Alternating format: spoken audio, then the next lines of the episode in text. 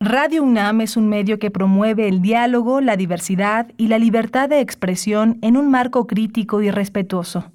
Los comentarios expresados a lo largo de su programación reflejan la opinión de quien los emite, mas no de la radiodifusora.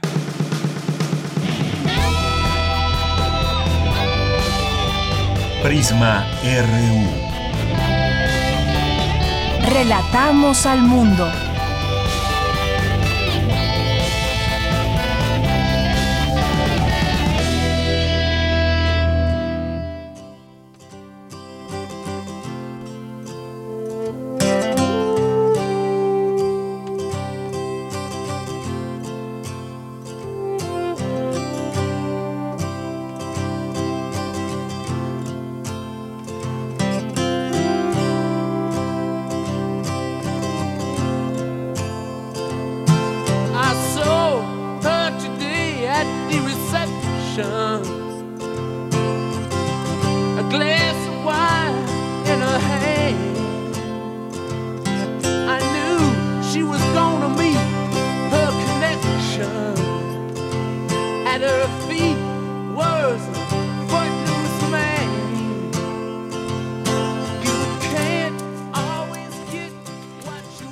Tardes, muy buenas tardes a todo ese público atento y bien informado de Radio UNAM. Les doy la bienvenida al programa Prisma RU. Hoy con esta canción de fondo de los Rolling Stones, You Can't Always Get What You Want. Los Rolling Stones que ahora están contra Donald Trump. Y es que este grupo de rock advierte al presidente de los Estados Unidos que emprenderá medidas legales contra él si vuelve a utilizar en sus mítines esta canción que estamos escuchando hay que recordar aquella canción incluida en el disco de los Rolling Stones de 1969, Let It Bleed. Ha sido interpretada desde entonces en casi todas las giras del grupo eh, y es uno de los momentos relajados de sus explosivos conciertos. Una canción que se compuso en el final de los 70, la década de los sueños, el tiempo en el que los jóvenes confiaban en transformar el mundo y además esta canción es la última que se ha escuchado a los Stones en directo, en vivo. Eh, fue la elegida por ellos para interpretar en el festival One World Together at Home durante el confinamiento el pasado abril. Así que pues queda ahí la pregunta, ¿dejará de escucharse en los mítines de Donald Trump? Ya anunciaron en un comunicado que su equipo de abogados está trabajando en ello para que Trump pues no siga más eh, poniendo esta canción que está tomando como símbolo en sus mítines.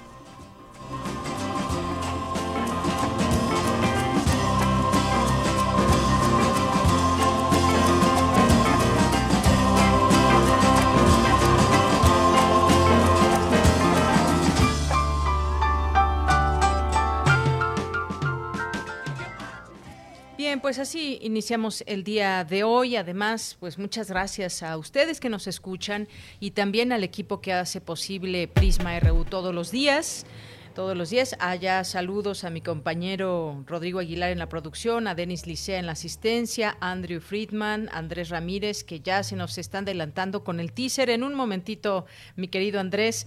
Aquí de este lado del micrófono le saluda Deyanira Morán con muchísimo gusto de que nos estén acompañando, iniciando ya otra semana lunes 29 de junio. Ya estamos a punto de terminar otro mes más en confinamiento pero muy informados eh, gracias a todas estas posibilidades que nos da la tecnología y que nos da nuestra querida universidad de seguir estando atentos a esas informaciones que, que derivan de ella, charlas eh, vía internet, eh, muchas actividades también que se han dispuesto para todo el público en general. Bien, pues el día, el día de hoy a través de estas frecuencias 860 de AM y 96.1 de FM estamos eh, pues ya con toda la información lista. Vamos a platicar porque además ya estaremos, ya estamos en, semáforo naranja. ¿Esto qué implica? Hay fechas ya para la apertura eh, poco a poco de algunas de las actividades. Hoy vamos a platicar de esto con el doctor Alejandro Macías, que es médico infectólogo y excomisionado durante la pandemia de influenza en México. Vamos a ir haciendo un resumen de lo que han sido todos estos meses y ahora pues ya cambiamos el color del semáforo, todo esto que implica y estamos preparados o no. ¿Ustedes qué opinan? ¿Qué opinan de que ya estemos en semáforo naranja? ¿Estamos preparados como sociedad para seguir al pie de la letra todas estas indicaciones que implica este color de semáforo? Más adelante lo vamos a platicar. Vamos a tener también una conversación con el maestro Erubiel Tirado, que es coordinador del programa de Seguridad Nacional y Democracia en México de la Universidad Iberoamericana. En próximos días, el próximo 1 de julio, el presidente López Obrador dará un mensaje con motivo de dos años de aquel triunfo de en las urnas y que le dio el triunfo como presidente de la República. Vamos a platicar con el maestro Erubiel sobre el tema en particular de la inseguridad y esta estrategia que sigue en marcha desde el gobierno federal, tomando en cuenta pues últimos acontecimientos que se han suscitado en el país. Vamos a platicar con él. Vamos a tener a Montserrat Muñoz y las actividades de la las actividades virtuales de la sala Julián Carrillo. Vamos a tener también ya en nuestra segunda hora una conversación con el doctor William Lee Alardín, que es doctor en física en la Universidad de Wisconsin. Vamos a platicar con él sobre este impulso de la UNAM a 12 nuevos proyectos de investigación científica para hacer frente a la pandemia. No, no para la UNAM en todo este, en este sentido y en estos aspectos de seguir eh, con toda esta innovación y toda la investigación que se realiza diariamente desde desde pues desde los distintos puntos donde se está trabajando eh, con todos estos eh, todo este equipo de médicos expertos especialistas en la materia que siguen siguen trabajando para darnos a conocer información y nuevos proyectos que también están dispuestos para hacer frente a esta pandemia. Vamos a platicar, por supuesto, también nos tendrá su cartografía RU de hoy Otto Cázares y también tendremos Cultura con Tamara, que entrevista a Flavia Atencio, protagonista de La Lengua del Sol. Así que esto es parte de lo que tendremos el día de hoy aquí en Prisma RU. No se olviden en escribirnos a través de nuestras redes sociales en arroba Prisma RU, en, eh, también en Facebook a través de... Prisma RU es nuestro Facebook y así nos encuentran. Bien, pues desde aquí Relatamos al mundo. Relatamos al mundo. Relatamos al mundo.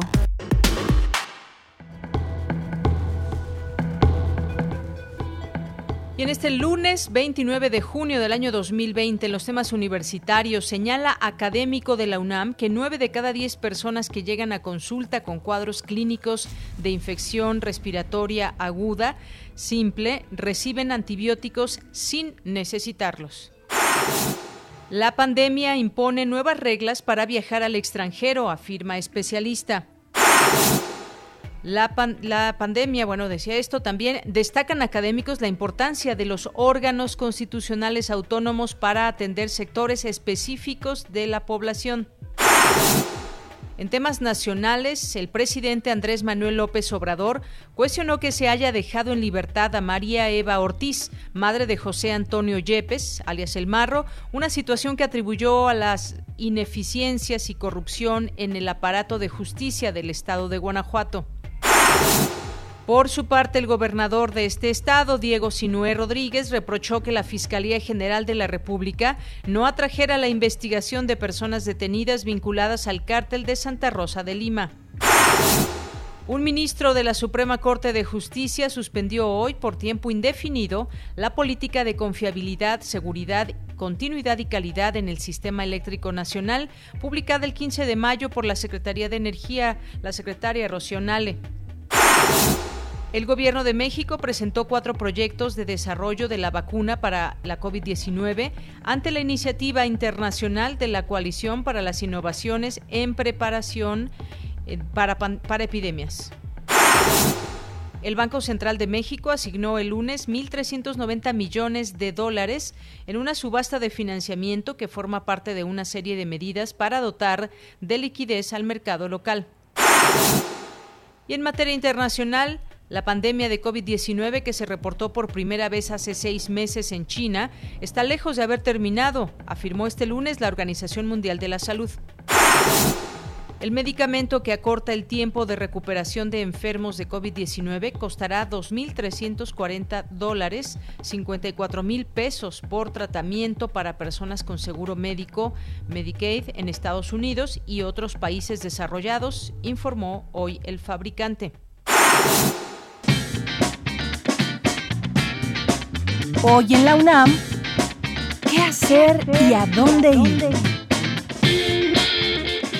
El Museo Universitario Arte Contemporáneo te invita a visitar de manera virtual la muestra Manuel Felgueres Trayectorias. Conformada por cuadros, esculturas y murales, esta exposición refleja siete décadas de producción del recién fallecido Manuel Felgueres, artista clave de la generación de la ruptura. Disfruta del recorrido virtual de esta y otras exposiciones que el MUAC ha preparado para ti. Ingresa al sitio oficial www.muac.unam.mx como parte de las actividades conmemorativas por el mes del orgullo gay, la Filmoteca de la UNAM ha preparado el ciclo Rabioso, Cine y Diversidad. Disfruta de películas como El cielo dividido, El lugar sin límites, Hasta el viento tiene miedo, Quebranto y Te prometo anarquía, obras del séptimo arte que buscan crear conciencia acerca de la tolerancia y el respeto a la diversidad sexual. Este ciclo lo podrás disfrutar hasta el próximo 30 de junio en el sitio www.filmoteca.unam.mx. Recuerda que todos los días TV UNAM te espera en el programa de televisión La UNAM Responde, donde expertos y especialistas disiparán preguntas y dudas acerca del nuevo coronavirus. Aquí encontrarás toda la información actualizada de este virus a nivel nacional e internacional, así como las medidas que debes tomar para evitar un contagio. Sintoniza todos los días en punto de las 14.30 horas y en su repetición a las 18.30 horas la señal de TV UNAM por el canal 20.1 de televisión abierta. Mantente informado y recuerda, si aún te es posible, quédate en casa.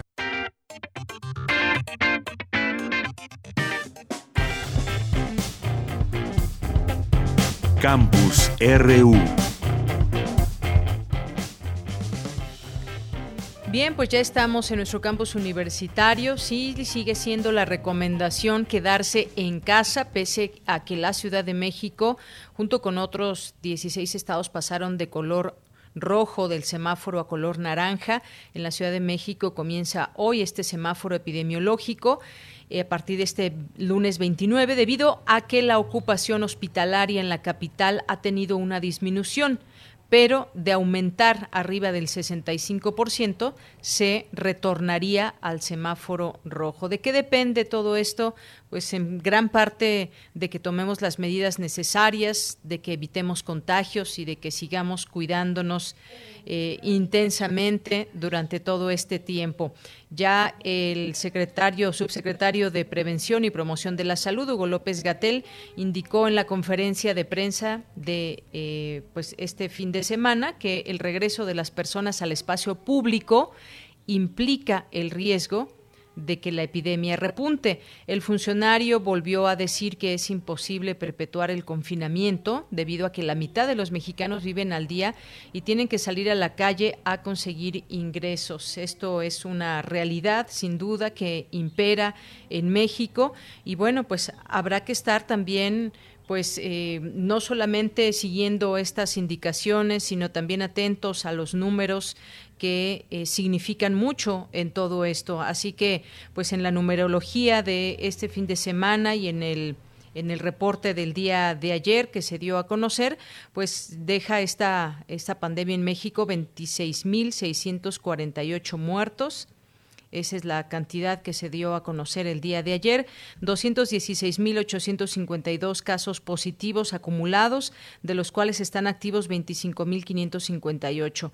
El incremento de la enfermedad representa 267 fallecimientos documentados en las últimas 24 horas y 4.050 nuevos contagios en relación al día anterior.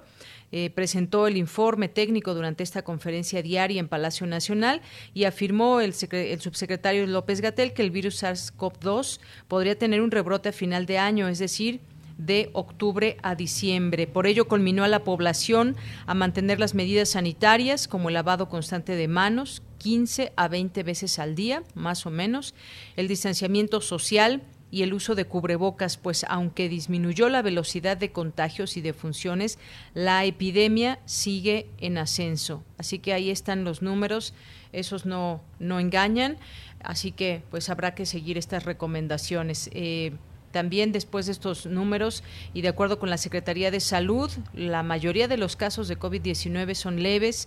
Este virus tarda 14 días en eliminarse. La prueba PCR es tan sensible que puede detectar residuos de material genético hasta en el día 21, sin que signifique que la persona es infectante. Em, también en este semáforo rojo cabe destacar que se pueden iniciar actividades en comercios al menudeo, las personas trabajadoras del hogar, así como los clubes deportivos que sean al aire libre, aunque solo se permitirán actividades individuales y no grupales para mm, el martes también cuando se puedan abrir los negocios del centro histórico. Eh, se darán a conocer ya también los programas especiales, pero el 1 de julio será cuando los hoteles y restaurantes podrán operar al 30% de su capacidad y en caso de que cuenten con un espacio al aire libre, la ocupación podría se podría elevar al 40%. No habrá áreas de fumadores, aunque sean espacios abiertos en los restaurantes. Para el jueves 2 de julio de esta semana se podrán instalar los tianguis, mercados sobre ruedas y bazares. Para el viernes 3 abrirán estéticas y peluquerías, aunque el 30% de su capacidad solamente, y con cita, además que el tiempo límite por cliente será de una hora. Y el próximo 6 de julio podrán abrir las tiendas departamentales, centros comerciales al 30% de su capacidad, es lo que señaló la jefa de gobierno Claudia Sheinbaum. Siguen cerrados los servicios religiosos, cines, teatros, reuniones recreativas, galerías, salas de concierto, museos, parques de diversiones eh, siguen cerrados también gimnasios, cantinas, bares, antros, todo esto seguirá cerrado hasta nuevo aviso. Pues estaremos platicando en un momento más con el doctor Alejandro Macías, pero estas son de entrada las recomendaciones que se hacen y los tiempos de este semáforo naranja. Ya las demás actividades se tendrá información en próximos días y semanas. Nos vamos ahora con mi compañera Cindy Pérez Ramírez Advierten académicos de la UNAM que nueve de cada diez personas que llegan a consulta con cuadros clínicos de infección respiratoria eh, pues reciben antibióticos sin necesitarlos. Adelante, Cindy, buenas tardes. Deyanira, muy buenas tardes. Durante el videoforo especializado COVID-19 Resistencia Antimicrobiana, el reto que viene, el doctor Samuel Ponce de León, coordinador del Programa Universitario de Investigación en Salud y al frente de la Comisión Universitaria para la Atención de la Emergencia del Coronavirus, explicó que en todas las regiones del mundo se están creando resistencia a los antibióticos, lo que provoca que las enfermedades se prolonguen y aumente el riesgo de muerte. Cabe señalar que la Organización Mundial de la Salud estima que solo el 8% de los enfermos por COVID 19 necesita antibióticos. El escenario de gravedad, que para 2050 la principal causa de muerte en el mundo va a ser la resistencia a antimicrobianos. Esto es solo un ejemplo rápido para apuntar los niveles de resistencia en diversos estudios y diversos momentos resistencia a ampicilina de más del 80% para eh, Escherichia coli en ampicilina. Y simultáneamente el estudio de prácticas de prescripción en la consulta externa, en los consultorios de las colonias, en las farmacias que tienen consultorio, nos revela una situación muy grave en donde encontramos que prácticamente 9 de cada 10 personas que llegan con un cuadro clínico de infección de vías respiratorias agudas simple que por normas de práctica clínica no deberían de recibir antibióticos, lo reciben. El investigador de esta casa de estudios detalló que existe el uso excesivo de antibióticos en eventos clínicos comunes como enfermedades respiratorias agudas y que en el escenario actual de COVID-19 podría empeorar ante la automedicación. Hablamos que en el escenario clínico de COVID-19 aproximadamente 9 de cada 10 infectados van a tener un cuadro clínico asintomático en una proporción, la gran mayoría síntomas leves, pero todos ellos seguramente en este momento van a ir a buscar atención clínica. Y los médicos cuando los ven para asegurar su tratamiento van a prescribir antibióticos. La resistencia a los antibióticos es un riesgo que crece y súbitamente explota al acompañarnos de la epidemia de COVID, un problema para la práctica médica y potencialmente otro factor más para lidiar con un desastre económico. De Yanira y Auditorio, las recomendaciones para prevenir y controlar la propagación de la resistencia a los antibióticos son tomarlos únicamente bajo prescripción médica certificada, de no necesitarse no pedir antibióticos a profesionales de salud, seguir siempre las instrucciones y no utilizar los antibióticos que le hayan sobrado a otros. Hasta aquí el reporte. Muy buenas tardes. Muchas gracias, Cindy. Gracias, muy buenas tardes por este reporte. Y nos vamos ahora con mi compañera Dulce García. Destacan académicos la importancia de los órganos constitucionales autónomos para atender sectores específicos de la población. Adelante, Dulce. ¿Cómo estás? Así es, Deyanira. Muy buenas tardes a ti al auditorio y sobre todo, Deyanira, que estos órganos constitucionales pues tendrán una importancia primordial en medio de esta contingencia. Y bueno, te cuento que en el marco del seminario titulado Los órganos constitucionales autónomos ante la emergencia de COVID-19, el doctor Pedro Salazar Ugarte, director del Instituto de Investigaciones Jurídicas de la UNAM, advirtió que la existencia de estos órganos no es una garantía de que vayan a permanecer y vayan a seguir funcionando como se tiene pensado al momento de su creación. Vamos a escuchar su análisis hay quien critica eh, eh, la naturaleza en exceso técnica, dicen, de los órganos constitucionales autónomos, de algunos de ellos, pero lo cierto es que se trata de instancias que realizan tareas fundamentales para el funcionamiento del Estado, no del gobierno. Y en ese sentido al gobierno le han resultado incómodas. Eh, el actual gobierno de la República lo que sí ha logrado ella desmontar uno, de los órganos constitucionales autónomos. El Instituto de la Nacional de la Evaluación Educativa, recuerden que ese sí, a través de una reforma constitucional, dejó de tener autonomía constitucional y lo volvieron a concentrar en la eh, Secretaría de Educación Pública. Eh, en lo personal, creo que merecen una evaluación individual, cada uno por sus méritos, para ver si se justifica o no, si deben fortalecerse o si deben desaparecer. Pero en principio, la idea de las autonomías constitucionales a mí me parece una muy buena idea. Deyanira Pedro Salazar Ugarte dijo que la importancia de los órganos constitucionales autónomos es que distribuyen y limitan al poder y que garantizan que personas con un alto grado de especialidad se encarguen de gestionar sectores muy complejos de la vida pública, la política y la economía del país. Por su parte, la doctora María del Pilar Hernández Martínez, del Instituto de Investigaciones Jurídicas también, dijo que los órganos constitucionales autónomos permiten una mayor protección de los derechos humanos. Vamos a escucharla alguien que cumplía no solo con las exigencias de nombramiento, de especialización, de profesionalismo, de objetividad, de autonomía, de independencia y desde luego de certeza en la recomendación. A partir de 1993 eh, vamos sumando una serie de órganos constitucionales, ya se aludió al Instituto Federal Electoral, desde luego al entonces Tribunal, Electoral, Tribunal Federal Electoral, que en el año de 1996, por desgracia y bajo el argumento de la unicidad de la jurisdicción, se vino otra vez a insertar en la jerarquía o en la integración del Poder Judicial Federal y que obviamente hoy en día es un órgano especializado en materia electoral con eh, facultades en materia de control concreto de constitucional. Deyanira, cabe mencionar que en la actualidad hay 203 órganos constitucionales autónomos. Uno de los primeros y de los más importantes y que se conserva hasta la actualidad es la Comisión Nacional de los Derechos Humanos, fundamental en medio de esta contingencia. Esta es la información de Yanira. Muchísimas gracias por la misma, Dulce García. Muy buenas tardes. Gracias a ti, buenas tardes. Hasta luego, muy buenas tardes. Continuamos tu voz. Nuestro teléfono en cabina es 55 36 43 39. Porque tu opinión es importante, síguenos en nuestras redes sociales, en Facebook como Prisma RU y en Twitter como arroba PrismaRU.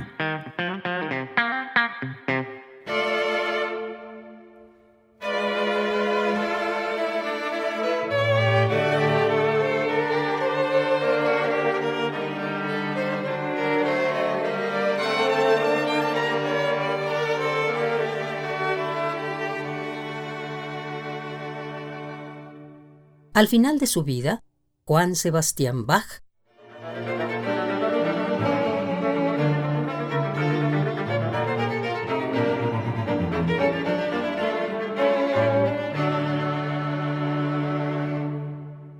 ya ciego, le dictaba a su hijo las últimas notas de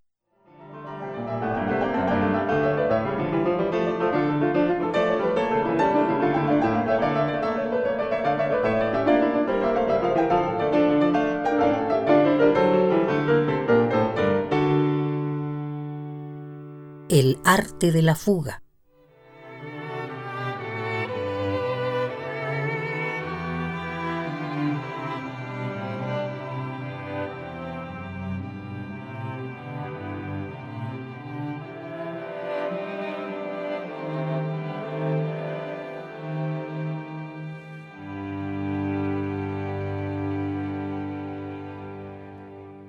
Al final de su vida, por Salvador Paniker. Relatamos al mundo. Relatamos al mundo.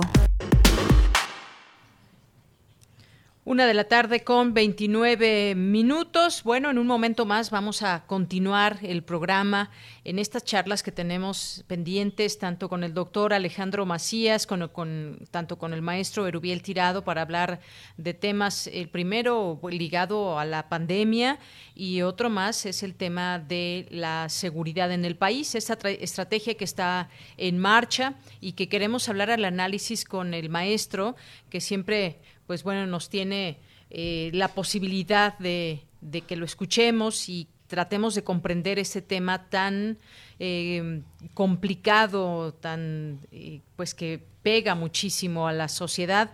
Ya está en la línea telefónica, le agradezco mucho nos haya tomado esta llamada al maestro Erubiel Tirado, coordinador del programa Seguridad Nacional y Democracia en México de la Universidad Iberoamericana, especialista en temas de seguridad nacional, relaciones civiles, militares e intervenciones militares humanitarias. Maestro, qué gusto escucharte, muy buenas tardes. ¿Qué tal, Deyanira? ¿Cómo le va? Buenas tardes. Saludos a usted y a.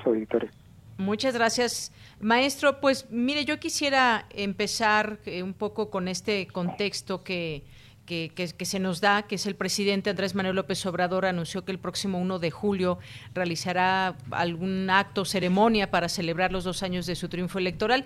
Pero hablemos en términos de seguridad nacional. Hemos visto ya los años en que nació el narcotráfico, acompañado por supuesto de corrupción, eh, gobiernos del PRI que ganaban elecciones siempre y que dejaron expandir el problema. Un periodo de 12 años de panismo que enfrentó de manera, eh, pues, fallida quizás al crimen, y digo fallida por los resultados, por los números, un regreso del PRI en el que los números no mejoraron.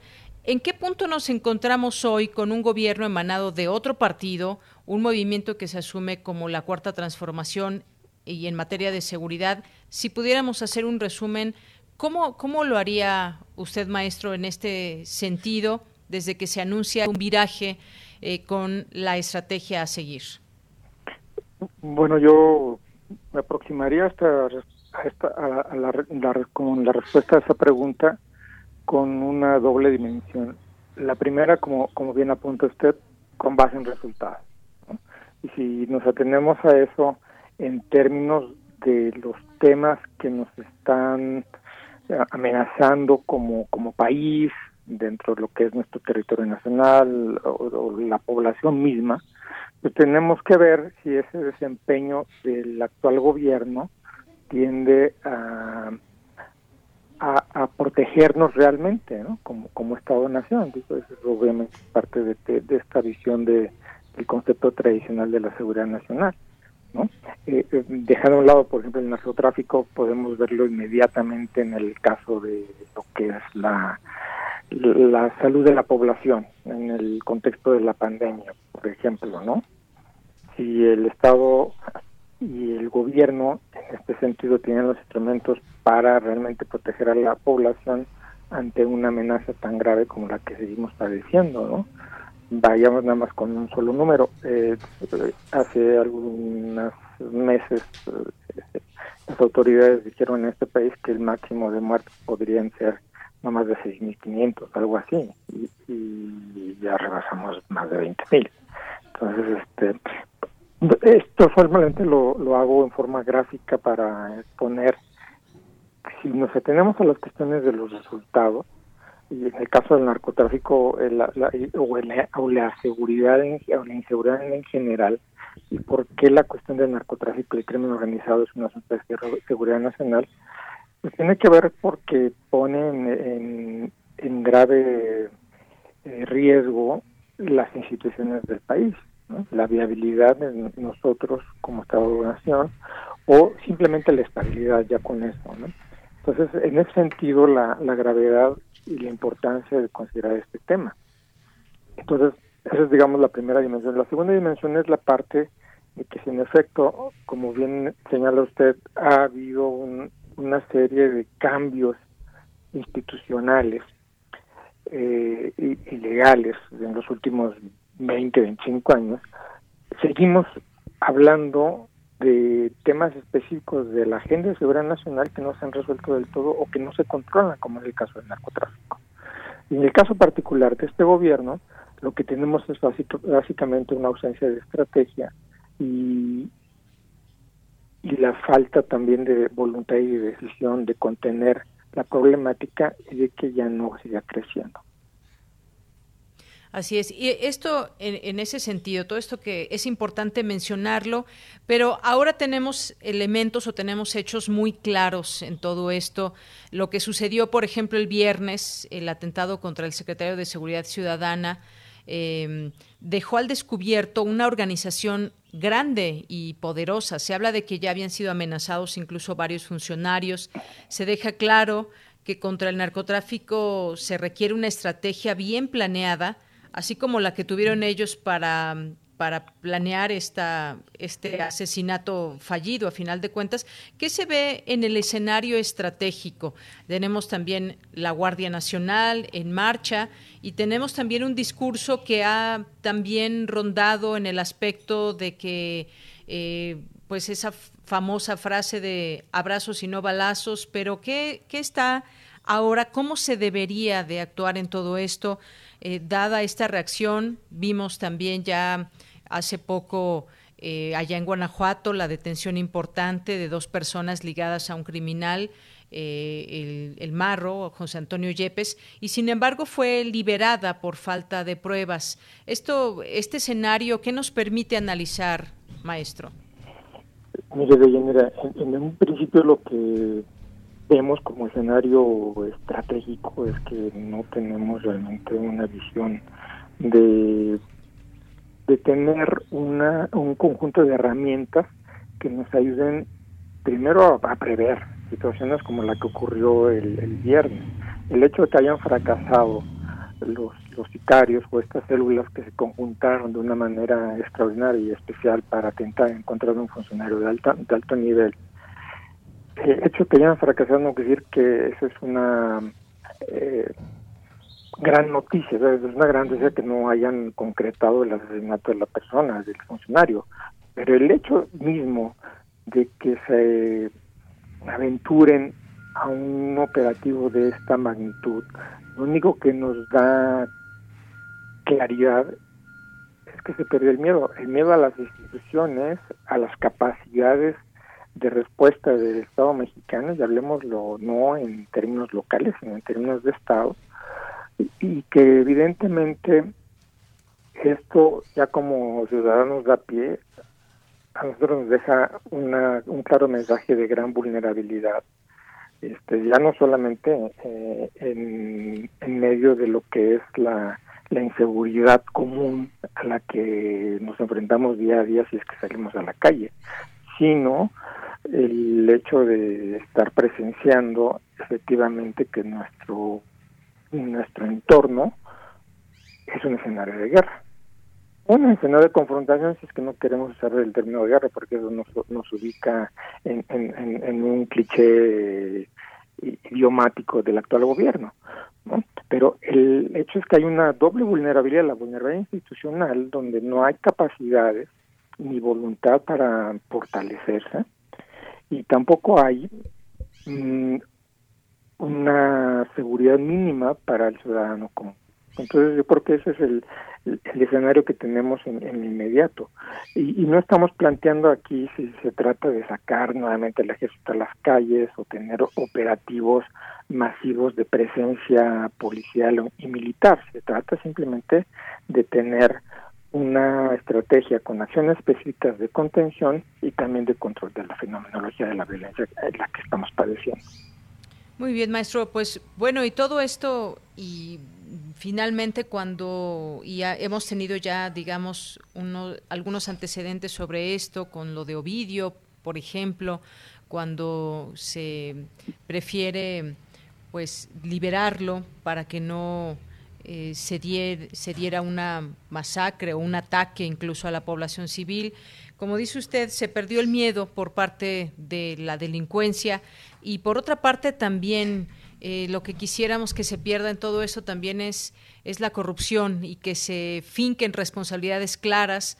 Hay otro caso que mencionaba yo ahora, el de Guanajuato, sin embargo, pues eh, mientras se acusa a un gobierno federal con un gobierno estatal. El caso es que no hubo quizás esta coordinación. Uno acusa que no se atrajo por parte de las autoridades federales un delito, un delito federal y por otra parte, pues la fiscalía del estado simplemente deja ir a quien se conoce o es presunta operadora de pues de las finanzas de este grupo ligado a este delincuente. Mientras también esas situaciones sigan en pie, poco se podrá avanzar en todo esto, pero hay una corrupción también enquistada, también, digamos, en las policías que no favorece el que se puedan hacer quizás detenciones o se finquen responsabilidades importantes. Bien, pues un último comentario para cerrar, por favor, maestro. esto, último precisamente que pone sobre la mesa, yo creo que hace evidente que el problema es estructural y que el cambio de gobierno per se, independientemente de, su filiación y del discurso o de la retórica a la que nos enfrenta día con día, no marca una diferencia sustancial. Y, y, los tenemos estos casos de, de cómo se politiza un problema y de colaboración entre entre gobiernos y entre poderes porque no solamente se trata de, las, de, los, de los entes u organizaciones eh, que persiguen o investigan delitos, sino se, también se trata del sistema de justicia y se trata también de la colaboración y del intercambio de información de calidad para precisamente que aquellos delincuentes eh, de, cierto nivel que son aprendidos pues no vuelvan a salir o que paguen precisamente por, por su culpa, ¿no? Entonces eso es independiente de, la cuestión. Es una, es una tragedia, yo diría que para todos, para el país, que se, se politiza en términos incluso hasta electorales. esto, esto juega y hay que tenerlo en cuenta. Y no es que sea, sea la primera vez que ocurre el gobierno de Guanajuato es un gobierno distinto al del gobierno del presidente, al partido del presidente, por ejemplo. De la misma manera en como los operativos, si uno revisa eh, en los años de Calderón, se denominaban según el ya sea el estado o el municipio donde se emplazaban a los militares y a las policías federales, pero coincidentemente el, la connotación siempre tenía que ver de destacar que el signo político del lugar donde se estaban realizando los operativos no era el coincidente con el signo político del partido del presidente. Por desgracia eso no está cambiando y el problema es que este tipo de, comportamientos gubernamentales lo único que hace es no solamente enredecer las cosas, sino que persistan los problemas. Así es. Bueno, pues maestro, muchísimas gracias por compartir estos puntos de vista con nosotros aquí en Prisma RU de Radio UNAM. No, gracias a ustedes. Hasta luego. Hasta luego. Bien, pues fue el maestro Erubiel Tirado, coordinador del programa Seguridad Nacional y Democracia en México de la Universidad Iberoamericana y además especialista en temas de seguridad nacional. Continuamos. Porque tu opinión es importante, síguenos en nuestras redes sociales, en Facebook como Prisma RU y en Twitter como arroba PrismaRU. Prisma RU. Relatamos al mundo.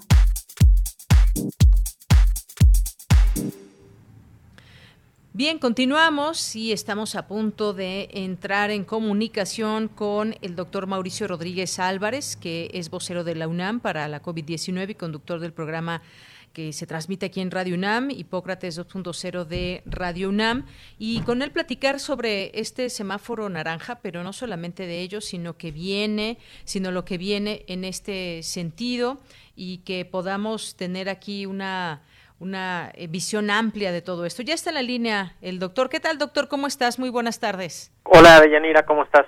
Muchas gracias por invitarme. Saludos a todo el auditorio. Muchísimas gracias. Pues muy bien, nos encontramos aquí con estas noticias de que no sé si sea una buena noticia, me parece que sí poder cambiar el color del semáforo, pero por otra también hay que estar muy alertas y atentos porque esto no significa que ya podamos o ya debamos salir más. Hay algunas cosas que van tomando su lugar y se empiezan a abrir algunos giros, pero ¿cómo es que que, se define el cambio de color de semáforo eh, por la ocupación hospitalaria, pero ¿cómo mantenemos todo esto? Hay actividades que comienzan un camino hacia esta nueva normalidad desde el punto de vista de la contención para evitar el contagio de esta enfermedad. ¿Qué, qué opinas? Es una, es una buena noticia, es una gran oportunidad y requiere mucha responsabilidad de parte de la sociedad. Ciertamente el sistema de los semáforos pues es una estrategia de, de reapertura ordenada, de, de, controlar la forma en la que vamos a ir reincorporándonos a algunas actividades.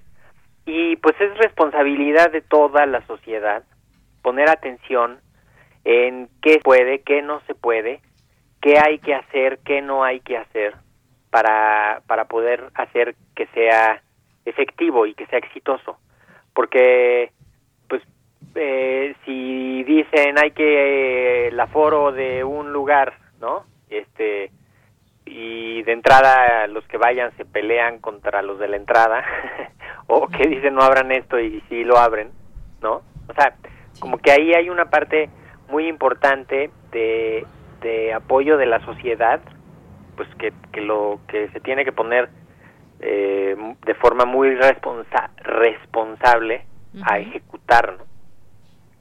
Ahora bien, doctor, eh, el subsecretario, el doctor López Gatel, advierte que el regreso a las personas al espacio público implica el riesgo de que la epidemia repunte, pero que tampoco podemos seguir en un confinamiento eh, perpetuo o tan largo. ¿Sí se requiere demasiada responsabilidad? ¿La tenemos? Claro. Pues mira, hay de todo hay de todo, hay hay gente que no que no quiere, hay gente que no puede. Esperemos que la mayoría sí sí lo haga, ¿no? Eh, es inevitable el, el riesgo de, de que haya rebrotes, que haya repuntes. Ciertamente lo que nos están diciendo ahorita con este cambio del semáforo no es que ya se fue la epidemia o que ya se fue el virus, sino que ya hay lugar en los hospitales. Básicamente eso es lo que tenemos que hacer. Entonces, con mayor razón, hay que salir de manera muy responsable al espacio público. Eh, si tenemos que salir, lo hacemos con cuidado, si no tenemos que salir, no salimos.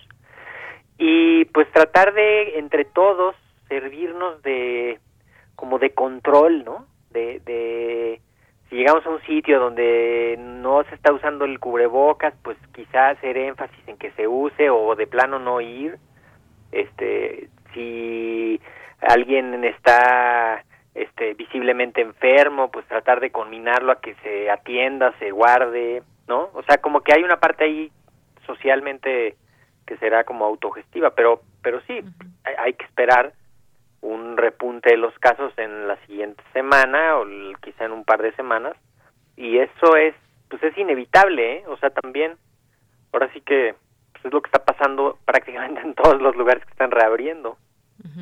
Y en el mundo, porque a mí me gustaría traer a colación los siguientes datos, doctor.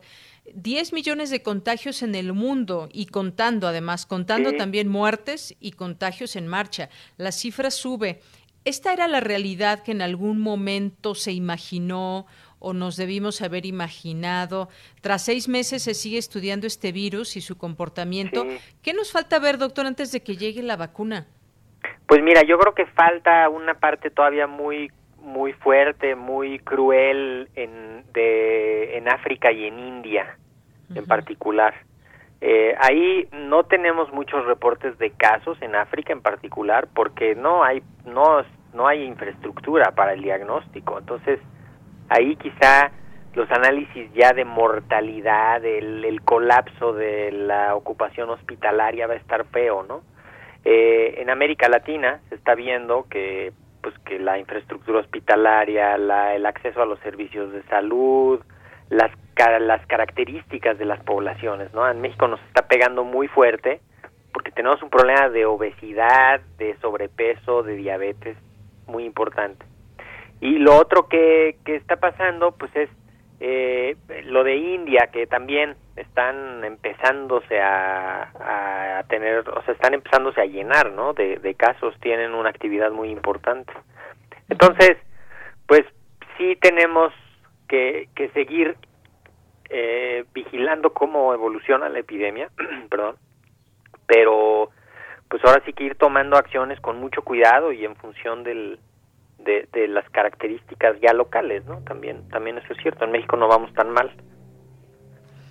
a, ver, centrémonos ahora en México. Dices no vamos no vamos tan mal. Eh, ¿En qué sentido? ¿En contagios? Básicamente en, el en el de la ocupación hospitalaria, ¿no? Que ese es el, peor escenario es el de la saturación hospitalaria. Ese es el peor escenario. Si de por sí ahorita llevamos veintitantos mil muertos, con, con, con saturación hospitalaria se te multiplican esas cifras y se hace una cosa más, muchísimo más desastrosa.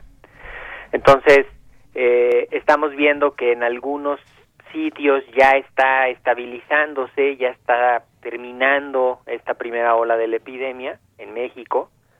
Eh, podríamos decir ahorita que la epidemia ya pasó por encima de donde está no sé si ya un tercio de la población del país o algo así, o sea, una gran cantidad de personas. No quiere decir que ya nos dio, sino simplemente que, que vuelva a encontrar densidad poblacional tan alta como en la Ciudad de México es difícil. Habrá algunos brotes en las ciudades que están más pobladas, pero pero un o sea, una parte del problema aquí en la Ciudad de México y el Valle de México es la densidad poblacional, ¿no? Entonces, eh, va a ir entrando quizá más lento en las otras ciudades y en otros sitios y eso va a ir dando tiempo de administrar mejor la epidemia, ¿no? Así es. Doctor, otra cosa, ¿Hasta qué punto se conmina a la gente que está infectada a quedarse en casa? Me refiero a que ha habido casos en que se esperan hasta el último porque el acudir a un hospital implica que quizás ya no vuelvan a ver a su familia si las cosas se complican y si a final de cuentas pues mueren en el hospital. ¿Hasta qué punto se conmina a quedarse la gente en su casa? Pues mira, ese ha sido un problema porque la gente se espera mucho a que a que avance la enfermedad y entonces se complican, ¿no? Y, es más difícil atenderlos así. Entonces, quizá lo primero es identificar si tienen factores de riesgo importantes, obesidad, diabetes, presión alta, mayores de 60 años, ¿no? Eh, no esperarse a estar en condiciones clínicas muy deterioradas. Pueden si su evolución no es favorable en cuestión de uno o dos días, si, si con respecto al día previo no están mejor con las medidas generales, quizá con, con algún medicamento básico para, para el control de la fiebre y eso, si la fiebre es de difícil control, si hay cualquier sensación de cansancio, fatiga, ¿no? Este, así, entonces ahí ah, inmediatamente hay que preguntar dónde está donde hay algún hospital con espacio y acercarse, o incluso acercarse a uno de estos sitios que están derivando eh, hacia, hacia otros lados, ¿no? El, algunos hospitales están funcionando como, como sitios de recepción inicial y luego ya mandan hacia, hacia otros centros, básicamente uh, pienso en el centro Banamex, ¿no? En el centro City Banamex que, que, está recibiendo pacientes de, de otras instituciones. Entonces, si vas a un a un hospital, haz de cuenta al Instituto de Cardiología y te revisan ahí y te dicen, no, usted no está tan mal, pero sí conviene que esté hospitalizado unos días, pues quizá te mandan al, al centro City Banamex y es más, eh, pues no es propiamente un hospital, es como una zona de confinamiento ahí de atención a los enfermos eh, y que vas a tener toda la atención pues casi como si estuvieras en un hospital. Entonces, no esperarnos, eh, ya ahorita hay muchos estudios que, pues, que han documentado que si el manejo se hace de forma oportuna y adecuada, la evolución es muy favorable. Lo que complica es, entonces, pues invitar a la gente a que sin miedo se acerque a los servicios de salud, que, que llame, que platique con sus médicos, con sus parientes que sean médicos o sus médicos cercanos, ¿no? Y pues justamente los hospitales están para eso, para, para atenderlos, ¿no? Lo, lo que se ha visto de mucha mortalidad, muchos pacientes graves, complicados, pues justamente es en parte porque llegan tarde a, a la atención. Así es, doctor. Y yo cerraría con la siguiente pregunta. Sabemos que hay muchos esfuerzos que se están haciendo para encontrar una vacuna contra el SARS-CoV-2. ¿Quiénes recibirán primero la vacuna? Se hablaba de algunos países. ¿Cómo será la distribución de vacunas? ¿Esto es un tiempo, lleva mucho tiempo?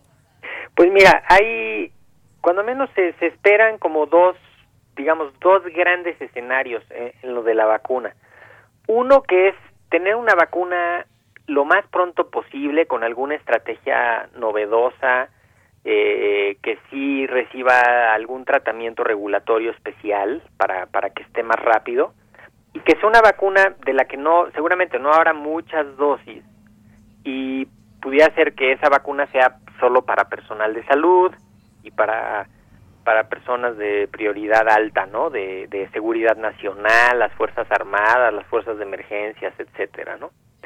Eso podría ser que, que ocurriera pronto, hacia finales del año, principios del año que entra, ¿no? Este algo así. Y después viene un pues una un grupo de vacunas que tendrán un desarrollo un poquito más lento, porque esas sí estarán buscando pues así que sea introducidas en la población general. Entonces seguramente en lo regulatorio va a ser un poquito más más grande, un poquito más lento, los estudios van a ser más amplios, ¿no?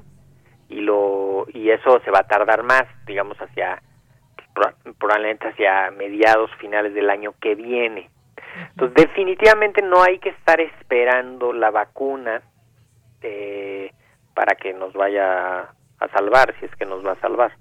Más bien hay que estar pendiente de dónde están los enfermos, cómo los vamos a proteger, cómo vamos a evitar que contagien y cómo vamos a identificar rápido a sus contactos, cerrarle el paso al virus para poder, pues, cuando menos transitar los siguientes meses y no tener tantos brotes como, como, pues, como podría ocurrir. Trabajo de prevención, básicamente. Exactamente, sí. Y que ya está bien documentado. O sea, el cubrebocas a nivel masivo, a nivel de, así rutinario en la vía pública, hay que utilizarlo. Hay que ser muy enfáticos en eso hay que guardar la sana distancia, hay que evitar salir si uno está enfermo, evitar convivir con enfermos y pues básicamente ir viendo el avance de la epidemia a nivel local, ¿no? Que ahora eso es lo que nos pone ahorita, ¿no? El, las condiciones locales son relativamente favorables en el Valle de México, por eso pasamos a naranja. Entonces, pues hay que salir con mucho cuidado para que no se nos vuelva rojo, ¿no? Muy bien. Pues, doctor, como siempre, muchas gracias por estar aquí en este espacio. Muchísimas gracias, Deyanira. Saludos ahí a toda la audiencia y al equipo de Prisma RU. Muchísimas gracias, doctor. Hasta luego. Chao. Buenas tardes.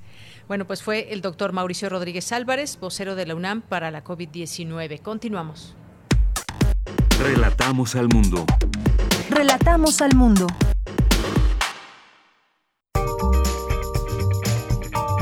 Sala Julián Carrillo presenta.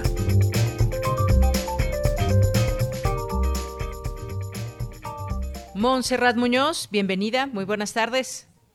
Hola, Deyanira, el equipo de Prisma RU, por supuesto, a todos quienes estén escuchando en este momento las frecuencias de Radio UNAM, también por internet.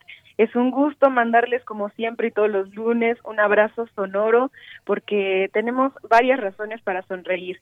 La primera de ellas es que estamos vivos, contamos con nuestros seres queridos, nadie está solo, los invito a que, sobre todo en este semáforo naranja, encuentren a alguien en quien puedan depositar cariño, fe, esperanza y estos valores que son tan necesarios en nuestro día a día y pues sobre todo que serán más en esta entrecomillada nueva normalidad.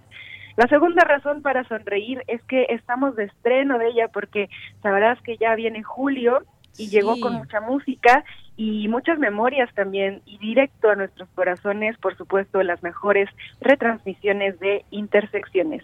Les leeré la cartelera completa de este programa que lleva ya 11 años dedicado a la música fusión y que bueno, sabíamos que julio era nuestro periodo de vacaciones administrativas.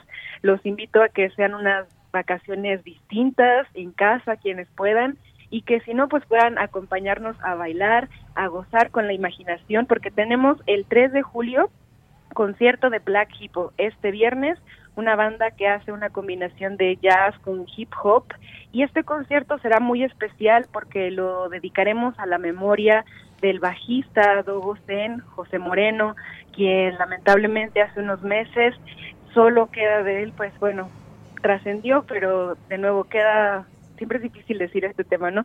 Nos queda la memoria, nos queda su música y por ello quisimos retransmitir este concierto, así que sonará el flow y todo lo bueno de la melodía y armonía de José Moreno en esta retransmisión que seguirá haciendo eco el viernes con Black People de Jazz Hop. Por supuesto, el 10 de julio, Comantuk Shushku, una mezcla de trompeta mije con Benjamín García y Roy Martínez, quien hace las bases de techno, eh, de un poquito de drum and bass. Es una propuesta increíble, no se lo pierdan. De hecho, creo que han sido también entrevistados en el espacio de Prisma RU, si no me equivoco. Mm, a ver, ¿quién, quién dijiste? Kumantuk Shushku. Mira, probablemente no lo recuerdo en este momento. A ver si Rodrigo se acuerda estamos muy seguras que Tamara es también muy allegada a ellos, entonces pues saludos a todos ustedes, saludos a los Mijes allá en Santa María, Tlahuitoltepec, los nunca conquistados, y pues también para seguir celebrando el 17 de julio, Corrón Chazón, Popurrap Feminista, 24 de julio, Rastrillos, banda legendaria de reggae fusión, quienes estén ahí escuchando, manifiéstense si son fans de Rastrillos, y el 31, ¿tú también eres fan? Bueno, ¿cuántos años tienen en el escenario más o menos, Monse? Pues más de 30, justo sí, estábamos claro que los conozco.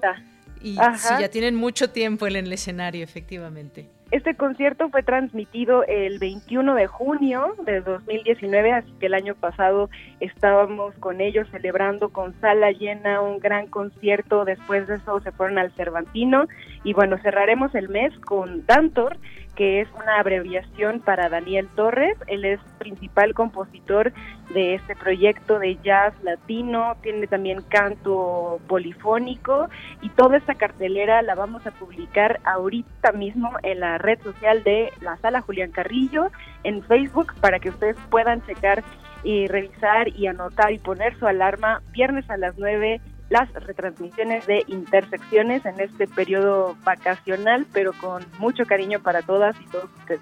Claro que sí. Oye, ya suena, no sé si ya estés escuchando, Akumantu Shusho, espero haberlo dicho bien. Y bueno, pues vamos a despedirnos con ellos, si te parece bien, de este tu espacio, Monse Magia. Me encanta el espacio de todos. Es de nuevo una invitación siempre para invitarlos a escuchar Radio UNAM, por supuesto los viernes, y escuchen nada más esa trompeta, el brillo, la fusión de sones mijes con bases más modernas, hacen una combinación exquisita y mencionar que también hay visuales, así que si buscan en la cartelera les ponemos el nombre y pues nada más para cerrar, Fumantuk significa el descabezado, es literal un demonio que roba cabezas para apoderarse de, de esas ánimas y pues bueno, en la música es el descabezado por la cabeza, por bueno, por la música más bien. Muy bien, pues con esto nos vamos al corte. Muchas gracias, Monse. Te esperamos en este tu espacio, espacio de todos, como bien dices, la próxima semana. Gracias, Deyanira. Abrazo sonoro a todos. Hasta luego. Buenas tardes. Y continuamos, nos vamos al corte con esta música y volvemos.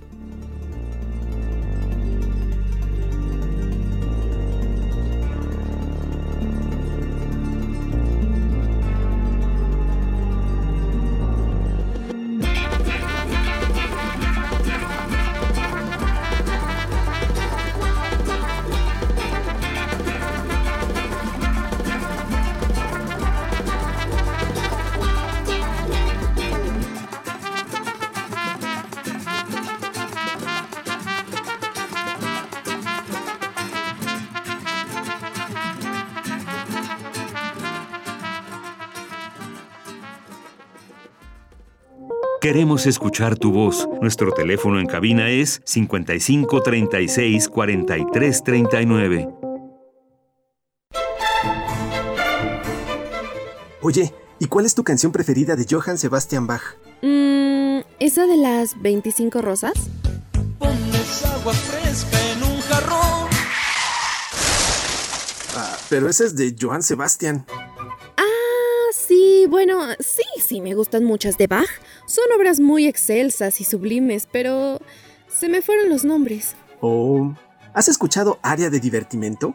Ay, sí, buenísima obra de sus mejores composiciones. No, no, no, no. Es un programa de música clásica. Deberías escucharlo. Área de divertimento. Un programa satírico del oculto o bien de lo exquisito fallido. Escucha a Raúl Zambrano, a Aide Boeto y a Ricardo Esquerra. Todos los sábados a las 16 horas. Radio UNAM. Experiencia sonora.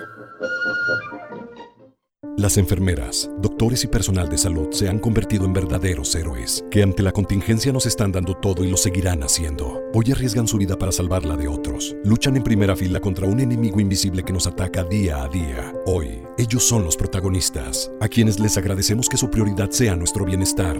Reconocemos su coraje, entrega y vocación. Gracias por compartirnos su valor y esperanza ante la adversidad. A todos ustedes, nuestro respeto y admiración. Partido Verde, por un México unido. Todos queremos salir. Ir por el parque paseando abrazados. Celebrar con las personas que queremos. Jugar durante horas y horas en los columpios o pateando un balón. Falta poco para que lo podamos hacer, pero todavía no es tiempo de salir. Aún tenemos que reducir más los contagios. Y para conseguirlo, en estas semanas, quédate, en casa. Gobierno de México. Los marcianos llegaron ya y llegaron bailando ricacha, ricacha, ricacha, ricacha. Oye, güey, ¿y tú crees que existen los marcianos? Ah, ¿cómo crees, mano? Si ya te la sa, ¿pa' qué te la pla? Son puros choros. Mientras tanto, en el planeta SAS. Los humanos llegaron ya y llegaron cantando el cha-cha-cha. Cha cha cha cha cha cha cha cha cha. Así llaman en tierra rica cha. Oye, ¿y los humanos existirán? Acompaña a Juan González en el planeta SAS, radionovela futurista. Lo primero que Juan González dijo fue: Chale, qué sacón de onda. Todos los domingos de julio a las 16 horas en el planeta Tierra por Radio UNAM. Radio UNAM, experiencia sonora. Porque tu opinión es importante, síguenos en nuestras redes sociales, en Facebook como Prisma RU y en Twitter como arroba PrismaRU.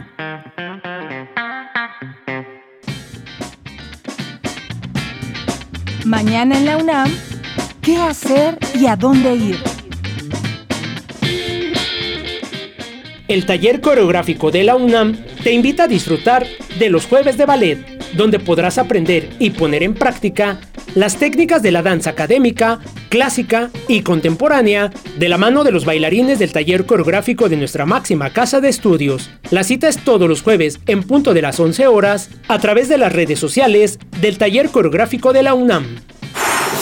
La Coordinación de Difusión Cultural de la UNAM, a través de la Casa Universitaria del Libro, abre la convocatoria del proyecto Cuentínimos Cazul, que busca crear un espacio que ayude a reflexionar sobre la pandemia y los días de confinamiento a través de la creación de un cuento breve, que deberá tener una extensión máxima de una cuartilla de autoría propia. Los interesados podrán participar en la categoría cuento escrito o en video. Para mayores informes, consulta las redes sociales de la Casa Universitaria del Libro de la UNAM. Recuerda que en este periodo de contingencia sanitaria, tu condición física es importante. La Dirección General del Deporte Universitario te invita a ejercitarte desde casa. Por ello, ha dispuesto para ti diversos tutoriales en video de gimnasia estática, acondicionamiento físico, rítmico y aeróbico, entre otros. Este material se encuentra disponible en el sitio oficial de la Dirección General del Deporte Universitario en www.deporte.unam.mx, en su canal de YouTube y en sus redes sociales. En esta contingencia sanitaria, ejercitarte es fundamental. Y recuerda, quédate en casa. Para Prisma RU, Daniel Olivares Aranda.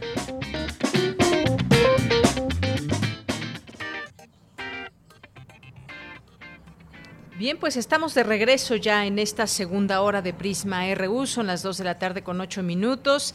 Quien acaba de encender su radio, le damos la bienvenida a este espacio y le recordamos que transmitimos de lunes a viernes de 1 a 3 de la tarde. Muchas gracias por esa sintonía. Gracias a las personas que nos están escuchando y además nos hacen llegar algún mensaje. Más 52 Efren manda saludos a todos. Excelente inicio de semana naranja. Saludos. Muchas gracias, más 52 Efren.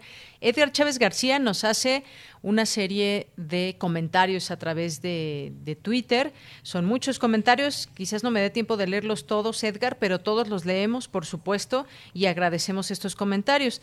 Nos dice por aquí, al final teóricamente no tendría que haber conflicto entre gobierno y órganos autónomos porque el presidente es jefe de, Estado y gobierno al mismo tiempo, con todas sus contradicciones y con todos sus conflictos. Hablábamos al principio de los órganos autónomos y a eso se refiere Edgar. Armando Aguirre nos dice, les envío muchos saludos y excelente inicio de semana, amigos de Prisma RU. Por cierto que el semáforo naranja solo se oficializó ya que semanas atrás mucha gente en la calle. Muy esta apreciación tuya, Armando, incluso cuando se nos exhorta a utilizar, por ejemplo, cubrebocas en el espacio público, hay gente que se sube al metro, se sube al metrobús, al pecero, al camión RTP y no usa el cubrebocas. Me ha tocado ver cómo baja personas eh, de estos lugares y no traen el cubrebocas y eso ya es una responsabilidad que debemos de tener todos más allá de que sea obligatorio o no, es, debe ser obligatorio para nosotros mismos para protegernos y proteger a los demás.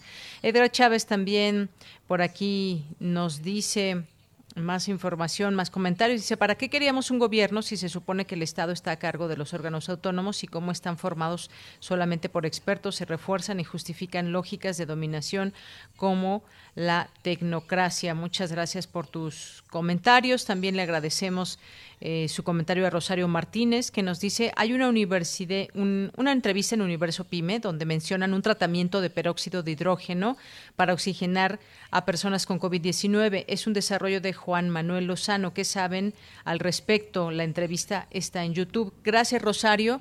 Lo tomamos en cuenta también aquí pues le damos voz a los doctores, ellos son los, los que saben y pues se la haremos eh, al próximo al próximo doctor que volvamos a entrevistar. Muchas gracias.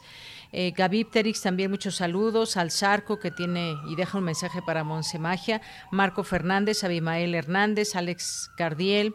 Eh, también nos dice aquí Alex, buen inicio de semana. Hoy hace 50 años se lanzó artefacto espacial con el mensaje para ver si existe vida inteligente en algún lugar del espacio. Siders hicieron bien porque este que es que Homo sapiens ni lo es tanto porque está acabando con su hogar. Gracias, José Luis.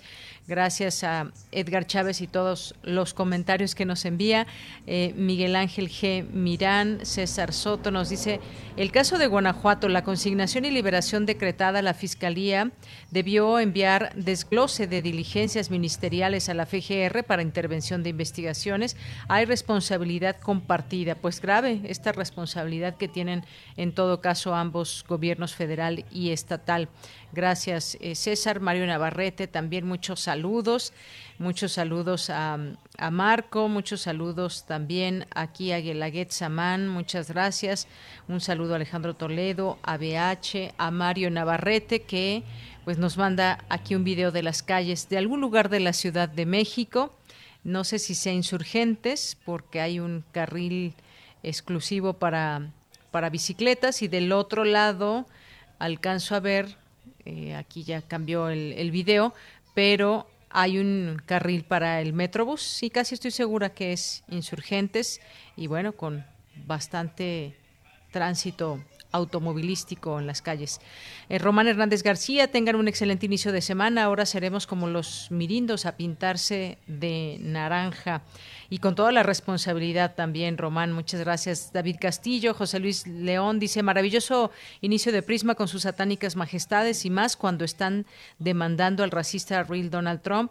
Además de ser un trabajo musical excelso, trae un mensaje que me cae como de maravilla en lunes. Gracias y a todo el equipo. Gracias a ti, José Luis León, y también que estuvo, estuvo participando con eh, la Feria del Libro en Casa. Muchas gracias, Flechador del Sol, Guerrero. Otto en un momento estará con nosotros. A nuestro defensor de Radio y TV UNAM le mandamos muchos saludos.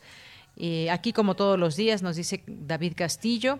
Gracias a todos ustedes y bueno, pues ya nos, nos vamos a la información. Por aquí había un mensaje en Twitter también que nos manda nos manda José Manuel Springer y dice sobre los comentarios del entrevistado en relación con el número aproximado de víctimas de COVID-19 en nuestro país. Mencionó veintitantos mil, el dato es vago. Bueno, sí, lo habíamos mencionado antes, José Manuel, gracias. Dice para que lo exponga un especialista, pero además nos han dicho oficialmente que el número de víctimas y contagios es aproximado y que de algunos estados o ciudades debe multiplicarse hasta por ocho. Sí, las cifras exactas, algo que también ya se ha mencionado eh, es difícil tener todas las cifras exactas día con día o va desfasado también, esto es importante mencionarlo. Eh, Víctor también nos manda aquí un mensaje para Mancera, sí, que no se nos olvide que, que, Mancera nos dijo que no había crimen organizado, que no habría narcotráfico prácticamente en la ciudad, que no había grupos criminales, lo cual fue una verdadera mentira, se cayó esa eh, esa declaración que hizo en su momento. Gracias, Víctor. Y nos vamos a la información con mi compañera Virginia Sánchez, que ya está en la línea telefónica. Y pues la UNAM es la mejor universidad de Iberoamérica para estudiar carreras relacionadas con artes y humanidades. ¿Qué tal, Vicky? ¿Cómo estás? Muy buenas tardes. Hola, ¿qué tal, ya Muy buenas tardes a ti y al auditorio de Pisma RU. Fíjate que eh, ahorita dio un giro, de un giro la nota que voy a compartirles ahorita porque sobre todo es sobre pues las nuevas reglas que ha impuesto esta pandemia para viajar al extranjero y pues ante la situación que a nivel mundial ha generado la pandemia sobre establecer las medidas sanitarias que permitan controlar el incremento de contagio dado que es un virus que ha sido pues vinculado sobre todo a la movilidad no de los casos activos es importante estimular que un movimiento turístico sea responsable lo cual implica que los viajeros revisen su estado de salud antes de viajar y que mantengan actualizados sus esquemas de vacunación y de esta manera contribuir a la salud colectiva. Así lo advirtió Jorge Baruch Díaz Ramírez, responsable de la Clínica de Atención Preventiva del Viajero de la UNAM, quien detalla, perdón, quien detalla cómo se ha establecido, cómo se han establecido las restricciones de viaje en el mundo frente a la pandemia COVID-19. Escuchémoslo. Sin lugar a dudas, las restricciones de viajes, básicamente las restricciones de movilidad, hasta hace unos días, el 75% de los destinos a nivel internacional, esto quiere decir de las 217 países que reportan y están adheridos a las organizaciones internacionales, prácticamente 163 países cuentan con restricciones de viaje, desde restricciones que limitan la entrada a cualquier viajero hasta restricciones que solicitan cuarentena cuarentenas o pruebas o que solicitan un seguimiento puntual de los viajeros o algún certificado médico que se les tenga que hacer antes de viajar y al llegar también, de tal manera que la clínica del viajero colabora con las diferentes representaciones eh, de los países extranjeras aquí en México, consulares, embajadas, consulados, para poder dar este seguimiento, ofrecer este tipo de servicios de certificados médicos, de pruebas que constatar que los viajeros están libres y de SARS-CoV-2 y en condiciones sanitarias óptimas para poder llevar a cabo su itinerario esencial. Bueno, de esta es información y ahorita fíjate que estaba checando que creo que esta información ya la eh, compartió mi compañera Cristina fue así, ¿verdad? No, aún no la comparte, ahorita la compartimos nosotros, Vicky, muchas ah, gracias. perfecto, no, bueno, continuamos con ella, perdón, estas cuestiones a veces que en vivo y por esta situación de estar eh, distantes a veces se nos complica y bueno, creo que eh, bueno, atendimos esta esta nota y pues para no hacerla doble, mejor le doy paso a mi compañera que también la preparó. Vicky, muchas gracias por la información y entonces pues sí van a cambiar todas estas formas de, de viajar en el mundo, algo que pues ya se esperaba con el tipo o la contagio, el contagio, la manera tan fácil de contagiarse de este con este virus. Así es, así es. Y bueno, ahora que estamos aquí en, en, este semáforo naranja, pues mantener precisamente estos cuidados y ya escucharemos la importancia que mantiene vigente esta clínica de atención preventiva del viajero de la UNAM. Muy bien, Vicky, muchísimas gracias por la información. Muy buenas Muy buenas tardes. Hasta luego buen inicio de semana. Y pues sí, efectivamente, esta información es importante que nos menciona mi compañera Vicky. Y también, por supuesto, esta información del ranking mundial de la UNAM como la mejor de Iberoamérica en artes y humanidades.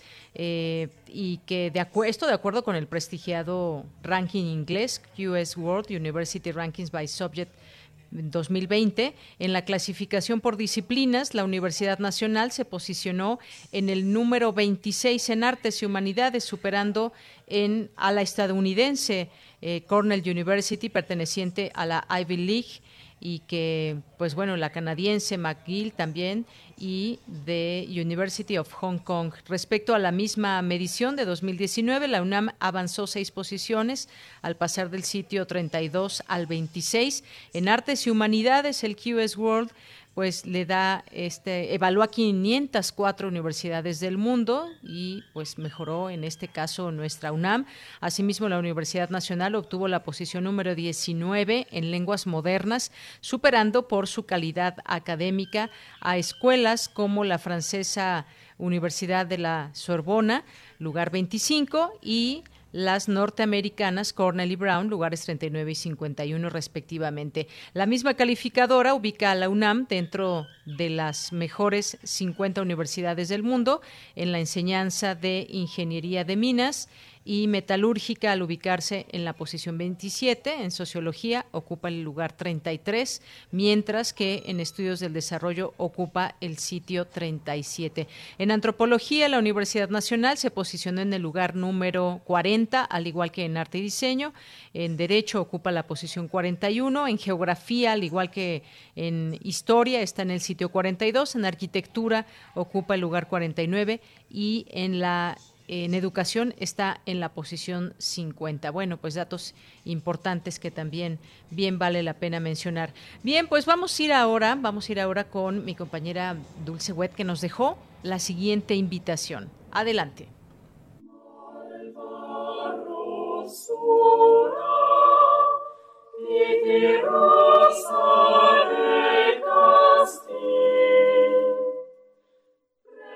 Buenas tardes, mi nombre es Enid Negrete, soy doctora en artes escénicas por la Universidad Autónoma de Barcelona. He dedicado toda mi vida a la ópera y hoy estoy aquí para compartir con ustedes el primer diplomado de ópera mexicana que gracias a la Escuela Superior de Música Fausto de Andrés Aguirre llevaremos a cabo del 13 al 18 de julio vía online.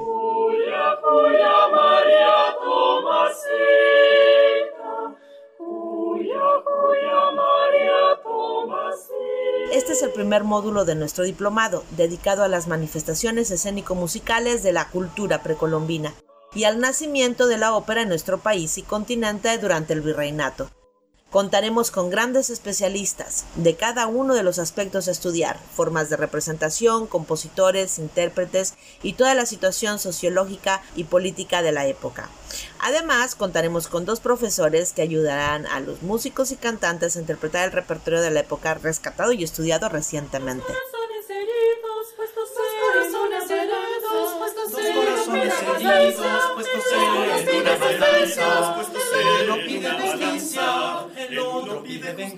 Este diplomado está dirigido a cantantes y músicos, pero también a artistas escénicos, investigadores, musicólogos, diseñadores, historiadores, historiadores del arte, antropólogos y todos aquellos humanistas y artistas interesados en el desarrollo artístico y cultural de nuestro país.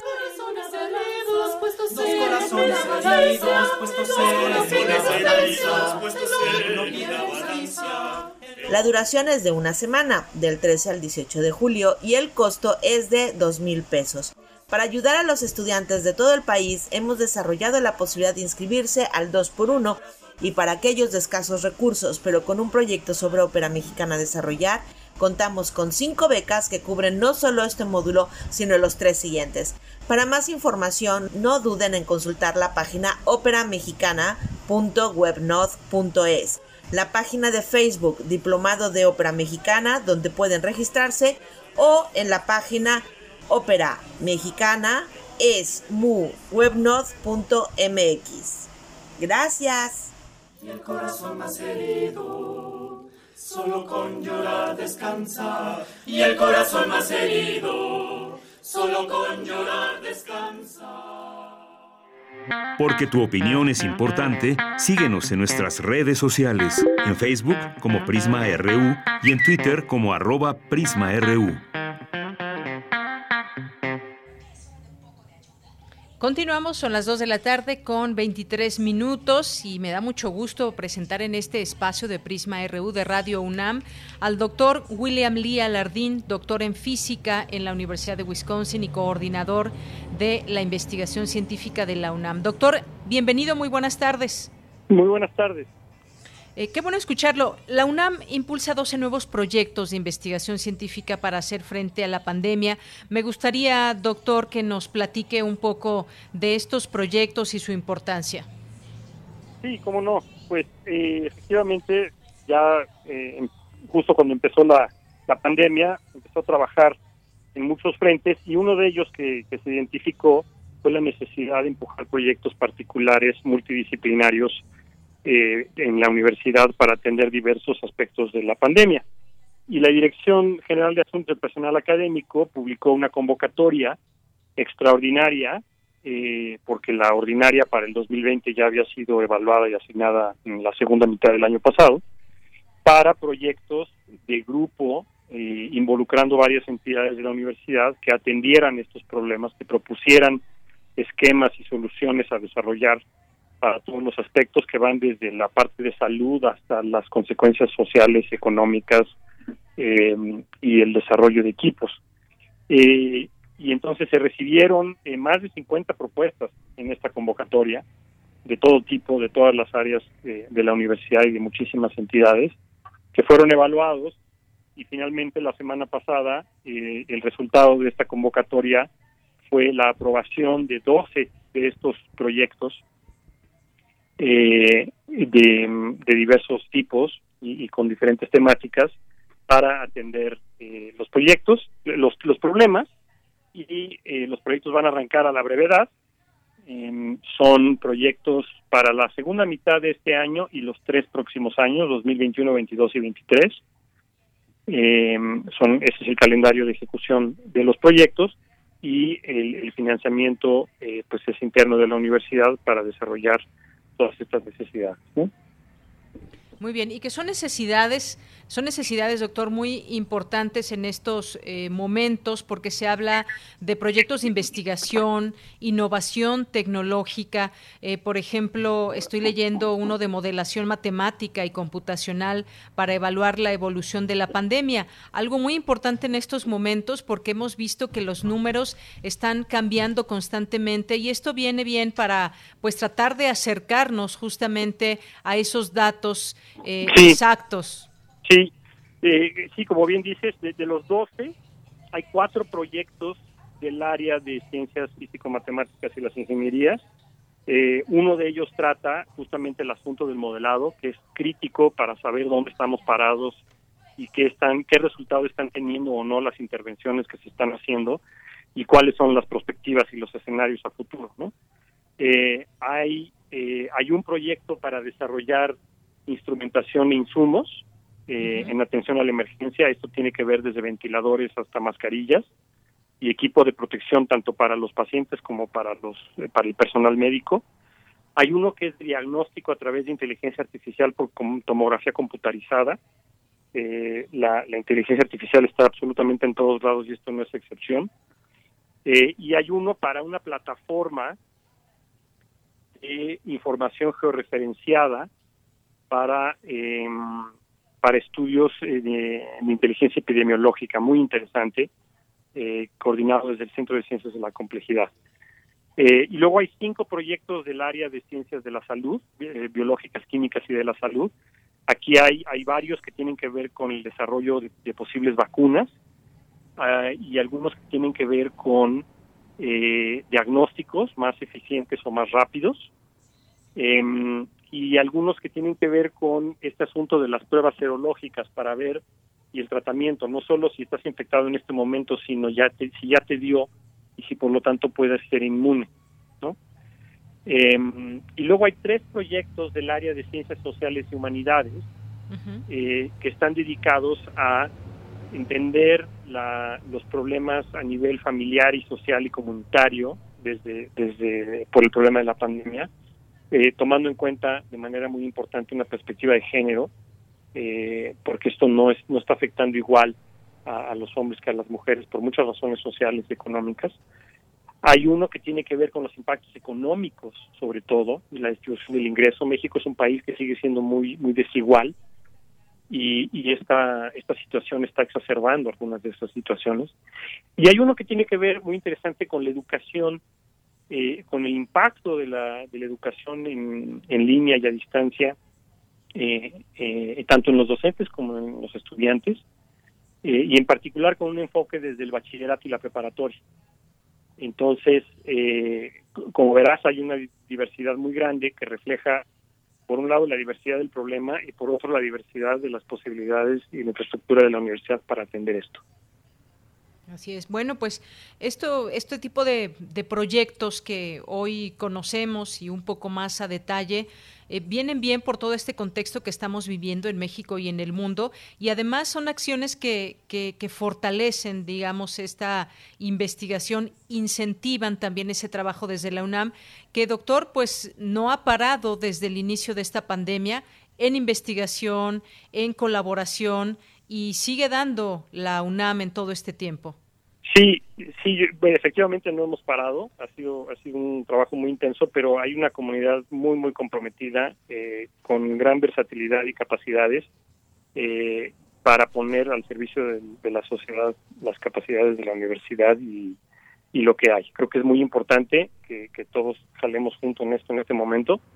Em, eh, a mí me da mucho gusto ver cómo la, la ahora sí que la necesidad este, es la madre de la invención, la multidisciplina y la, transdisciplina está trabajando todo lo que da. Se usan técnicas que normalmente estarían en un área y son aplicables en otra y ahorita está fluyendo todo de una manera muy coordinada y muy y muy productiva diría yo. Claro. Este, y, y, creo que eso es un gran beneficio y demuestra que hay hay mucho potencial eh, como siempre lo ha habido, y siempre ha habido cosas muy interesantes que se desarrollan, y en una emergencia uno tiene que trabajar de manera distinta, los calendarios son otros, pero creo que eh, queda de manifiesto la voluntad y la capacidad de la comunidad universitaria. Y hay un dato interesante, esta realización estará encabezada por 36 académicas y académicos investigadores de la UNAM que pertenecen a dos institutos y centros de investigación, seis facultades y una escuela y dos entidades de bachillerato, CCH y Escuela Nacional Preparatoria, pero también se suman todas estas actividades, doctor, académicos eh, externos, es decir, hay una coordinación con distintas instituciones. Sí, claro, porque eh, sobre todo, y no nada más, pero sobre todo con las del sector salud, eh, en este caso, pero con muchas otras también, porque buena parte, y, estas son relaciones que ya existían en la mayoría de los casos, ¿no? Este, de investigación para una cosa que ahora se están aplicando para otra. la generación de los datos a nivel federal, estatal y municipal, en buena medida depende de las autoridades federales, estatales y municipales. Eh, también se han desarrollado y, se han implementado encuestas eh, por parte del propio personal de la universidad para preguntar cosas más, más puntuales y sobre todo se ha integrado esta información eh, disponible públicamente pero en distintas bases, distintos foros, de manera muy creativa para atender los fines de la pandemia por el personal académico, ¿no? Entonces, este, creo que es una es una sinergia muy interesante. Hay, hay muchos más responsables que proyectos, que quisiera comentar ahorita que dijiste, porque cada proyecto tiene varios corresponsables, justamente de diferentes entidades, ya sea más dedicadas a la docencia o a la investigación, justamente para aprovechar las capacidades de mejor manera. ¿no? no son proyectos individuales, son proyectos de grupo que requieren la participación de varias entidades y se ha dado esto de una manera muy productiva. Claro, y bueno, pues todo esto también, estas medidas, esta inversión de carácter extraordinario, pero no se entendería también eh, toda esta pandemia sin esa aportación tan importante que ha hecho la UNAM. Y en ese camino se sigue porque hay en marcha proyectos como el de la vacuna, como estos que nos mencionaba, doctor. Es decir, el trabajo continúa y los proyectos siguen en pie. Sí, sin duda, y seguirán este, durante esta y y después de eso para atender lo que sea necesario. Claro que sí. Doctor, pues muchas gracias por estar con nosotros hoy aquí en Prisma RU de Radio UNAM. Al contrario, muchísimas gracias. Buenas tardes. Muy buenas tardes. Bien, pues fue el doctor William Lee Alardín, doctor en física en la Universidad de Wisconsin y coordinador de investigación, de la investigación científica de la UNAM, ni más ni menos, y todos estos eh, proyectos que están eh, vivos, fuertes y que están eh, fortalecidos, por supuesto, están integrados por todos estos académicos, institutos, como ya mencionábamos, y que sigue dando esta información tan importante que nutre estas eh, investigaciones y lo que debemos saber de este virus y no solamente de, de ello, sino también dar opciones y soluciones desde insumos. Aquí hemos estado también muy atentos a todos estos, eh, estos datos y estos temas, desde cómo han hecho investigadores, por ejemplo, caretas, cómo se ha puesto a disposición la eh, posibilidad de hacerse la prueba a través de la UNAM. En fin, hay una serie de situaciones y de proyectos que están en marcha y que seguirán, como bien lo dice el doctor. Continuamos. Porque tu opinión es importante, síguenos en nuestras redes sociales, en Facebook como Prisma RU y en Twitter como arroba PrismaRU. Queremos escuchar tu voz. Nuestro teléfono en cabina es 55 36 43 39.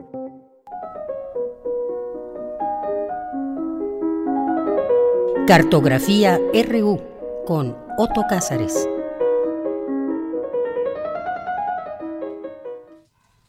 Bien, pues damos la bienvenida a nuestro querido Otto Cázares en este espacio de Cartografía RU. ¿Qué tal, Otto? Muy buenas tardes. Mira, te abrazo mucho. Abrazo también al equipo de producción y a los que nos escuchan. Cómo extraño visitarlos ahí en la cabina radiofónica, ¿eh? Pues ya llegará el momento de podernos ver a los ojos. No te digo si abrazarnos, pero vernos tal vez sí. eso espero. precisamente de eso quiero hablar. Cómo nos hemos vuelto todos una imagen en la pantalla. Y pues de ahí urdiré algunas reflexiones que quiero compartirles, porque medio millón de personas con rostros y nombres han muerto en seis meses de pandemia. Y nosotros, los que nos quedamos, y mientras no sea posible, nos vamos a volcar a la pantalla de los ordenadores y desde la pantalla vamos a afrontar todos nuestros asuntos. Esto, me parece, trae consigo un nuevo modelado del fenómeno social, lo que podríamos llamar el giro telecomunicacional de nuestra existencia y la experiencia fantasmal del otro. ¿Por qué fantasmal? ¿Por qué digo experiencia fantasmal? De eso precisamente voy a hablarles en los minutos siguientes eh, y de cómo redimir a lo que ahora conocemos como los espectros, espectros electrónicos en que nos hemos convertido. Eh, la palabra fantasma, larva, imago, simulacro, umbra son palabras latinas sinónimas para referir espectros, sombras, imágenes sin cuerpo, representaciones o ideas.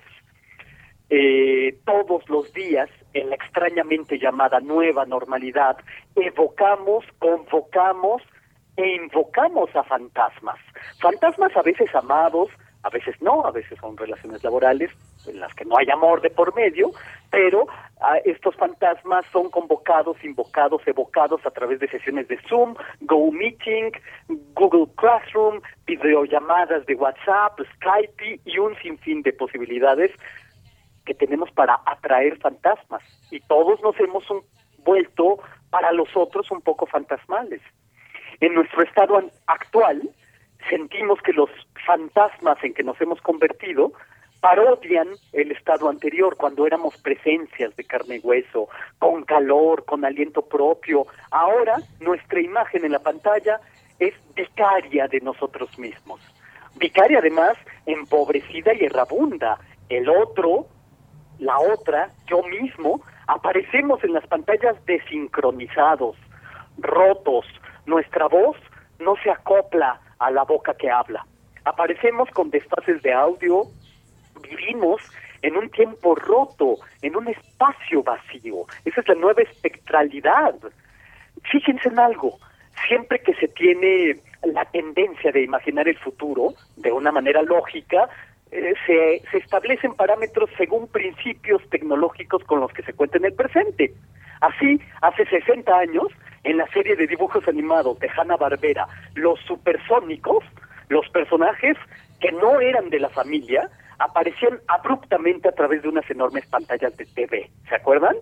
Pues así ahora, como los supersónicos, damos entrada a miles de fantasmas o a miles de simulacros en la comodidad o en la incomodidad de la propia casa. Las teletecnologías o la postmedia, como también se le llama ahora, crean crisis de espacio y de tiempo. Traen a los otros como fantasmas, como hemos dicho, con una enorme dosis de melancolía. Porque no solo el otro no llega, sino que ya no parece posible que llegará. O para decirlo en otras palabras, el otro que está llegando a través de la pantalla no termina de llegar. Y esto casi eh, siempre produce una profunda tristeza en el corazón humano. Eh, para trazar una brevísima historia de la, llamémosla así, espectrología, tenemos que decir que al principio de las telecomunicaciones, con la invención de la telefonía a finales del siglo XIX, a los sorprendidos usuarios, la voz que surgía del auricular la percibían espectral. En la telefonía y la radiofonía, el otro es un fantasma que conquista el espacio privado. Y aún más, es un fantasma que conquista nuestros oídos y nuestra mente. El teléfono, a finales del siglo XIX, principios del XX, nos dio la voz, pero con un fantasma. La idea de telecomunicación fantasmal se ve nutrida por las inevitables fallas de transmisión radial o para traerlo a nuestros días, esa desesperación que hemos sentido todos de la insuficiente banda de conectividad de Internet, donde terminamos temiendo la excomunicación, como antes temíamos la excomunión como dice un teórico muy importante de las comunicaciones. Eh, claro que esta idea de las fallas de transmisión, de impureza de recepción en la telecomunicación, nos puede hacer pensar en que los receptores de los que posibilitan la mediación, eh, el cosmos capturan los sonidos del cosmos. El cosmos está lleno de sonidos y nuestros dispositivos la captan esos sonidos y acompañan nuestros mensajes de voz con esos sonidos del cosmos. Tenemos que decir que somos entonces fantasmas llenos de sonidos del cosmos. Nos acompañan los coros de la ionosfera, las ondas de radio producidas por las vibraciones naturales. Nos acompañan esos cantos de sirena que son sintonizables a solo 10 kilohertz en una radio de onda larga como dice otro comunicólogo. Nos acompaña el rumor galáctico, las ondas de radio generadas por el caosmos. Todo ello, de repente, hace intromisión en nuestras conversaciones. Y esto, por supuesto, causa perplejidad.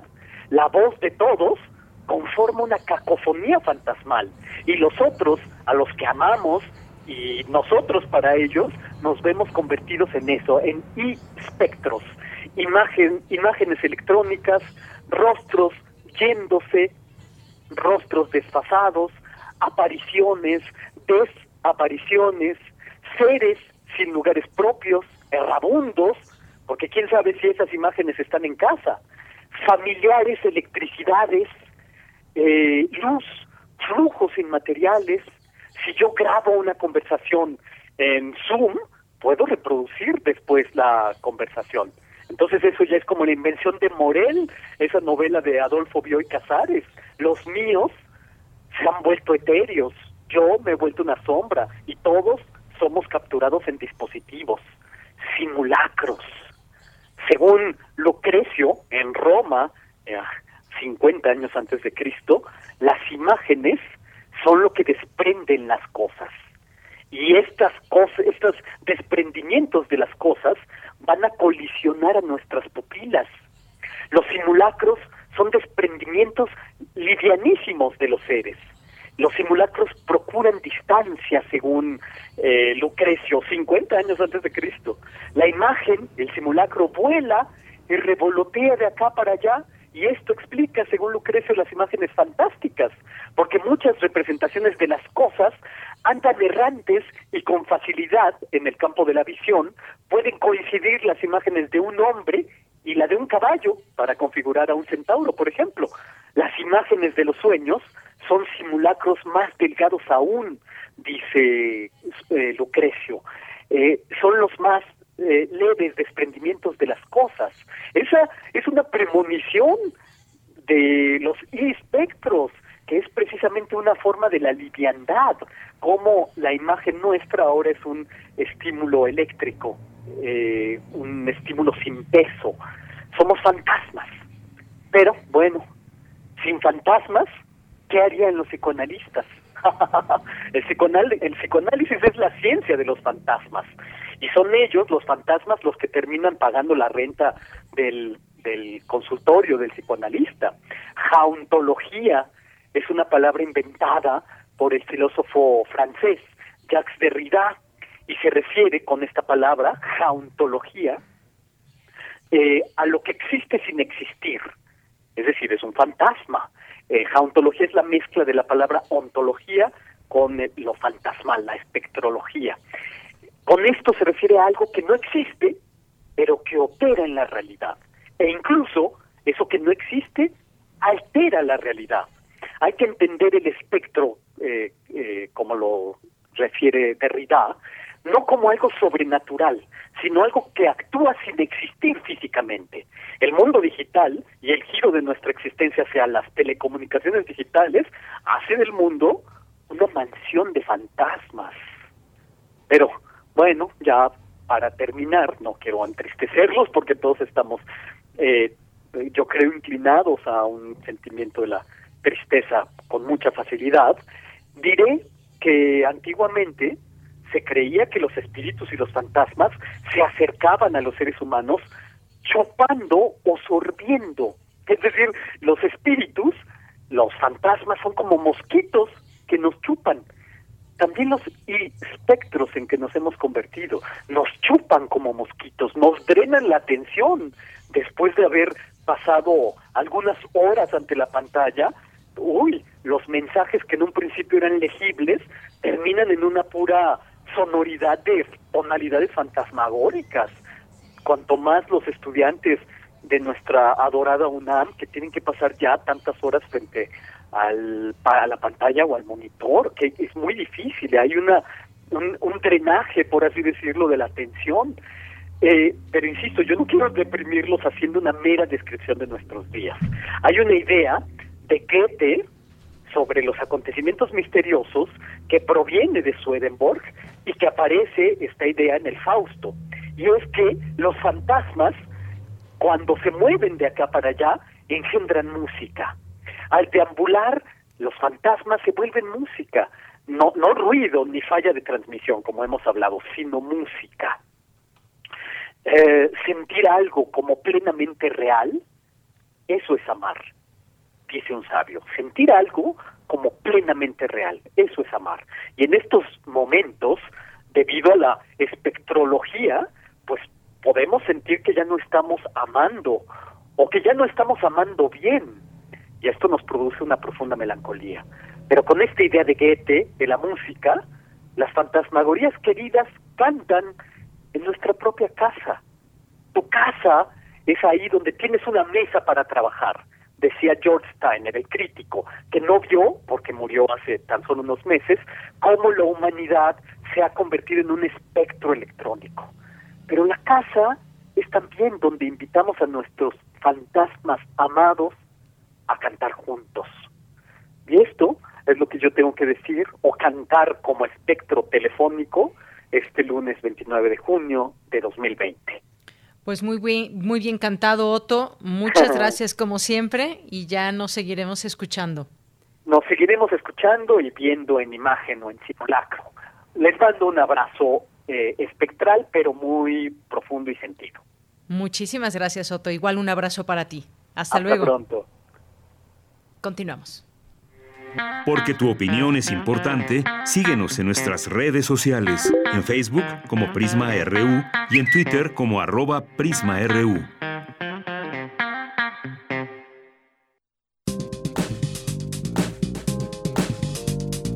Cultura RU.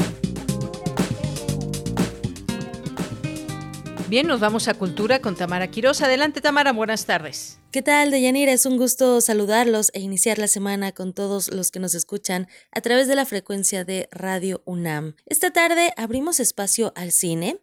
Les cuento que una de las películas que se ha estrenado en los últimos días es La lengua del sol. Y para contarnos más detalles, nos vamos a enlazar con Flavia Atencio. Ella es productora, actriz y una de las protagonistas de este filme. Flavia, La lengua del sol eh, nos muestra un amor en confinamiento. Platícanos, por favor, cómo surge este proyecto. Mira, eh, ya surge algún tiempo eh, con la idea de hacer eh, una historia de amor. Queríamos tener una historia de amor minimalista con una pareja justamente en un encierro para llevarlos a, un extremo en, en sus emociones, para, no sé, contar una historia de amor en un encierro creo que ahora es más cercano, la gente está viviendo estas cuarentenas, pero en aquel momento en que escribimos la película no era así, no habíamos vivido la experiencia eh, casi todos de estar en un confinamiento. Entonces nosotros pensamos que era sí un, tener a nuestra pareja en una locación, en una casa, eh, por una amenaza, algo que está pasando externamente, sí iba a hacer que esta pareja desde su desde su amor se confrontara, ¿no? En una situación extrema. Y desde esa idea surge la película La lengua del sol. ¿Cómo ha sido recibida esta, esta película? No surge como tal en esta temporada, en estos tiempos de pandemia, pero sí se puede, digamos, uno sentir, como bien lo mencionas, identificado, ¿no? En, en estos tiempos que pues tenemos que estar conviviendo 24/7 con nuestra pareja y que a veces no estamos acostumbrados. Eh, ¿Cómo ha sido la respuesta de, de la gente? ¿Cómo ha sido también, además, trabajar en esta difusión a distancia?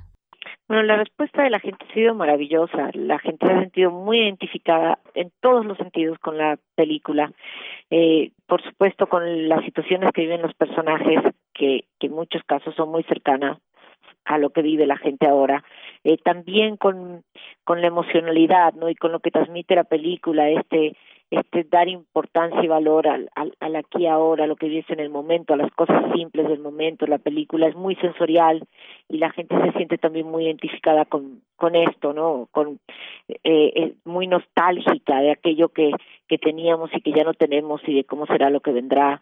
Entonces, eh, la respuesta del público en ese sentido es, es la verdad muy buena. Los comentarios, el 100% de los comentarios de la gente que, que los deja en la página, que ve la película, que nos llegan a nosotros. En ese sentido, la, en la parte, identificados en la parte emocional también de los personajes, en toda la trama. Entonces eso nos tiene muy sorprendidos para bien. No se imagina esa respuesta, la verdad, uno cuando crea una historia no no sabe, imagina cómo puede funcionar, pero en realidad no lo sabes nunca. Y de repente que esté sucediendo esto con esta película eh, no, nos tiene muy, muy contentos. Ha sido la promoción en, en estos momentos eh, diferente, sí, diferente, ya desde la salida de la película, eh, decidir exhibir la película en una plataforma y decidir hacer la plataforma para exhibirla es algo nuevo para nosotros totalmente convertirte en nosotros ya dejar de ser productor para ser distribuidor y exhibidor de tu propio contenido de tu propia película es algo que probablemente si no estuviéramos en esta situación no hubiéramos hecho. Y bueno es un camino es un camino nuevo es un camino distinto un momento también muy bueno para para las plataformas digitales obviamente porque pues el cine tiene que llegar a las casas ya que los cines están cerrados. Entonces en ese sentido eh, ha sido aprendiendo cosas nuevas a cada paso Excelente.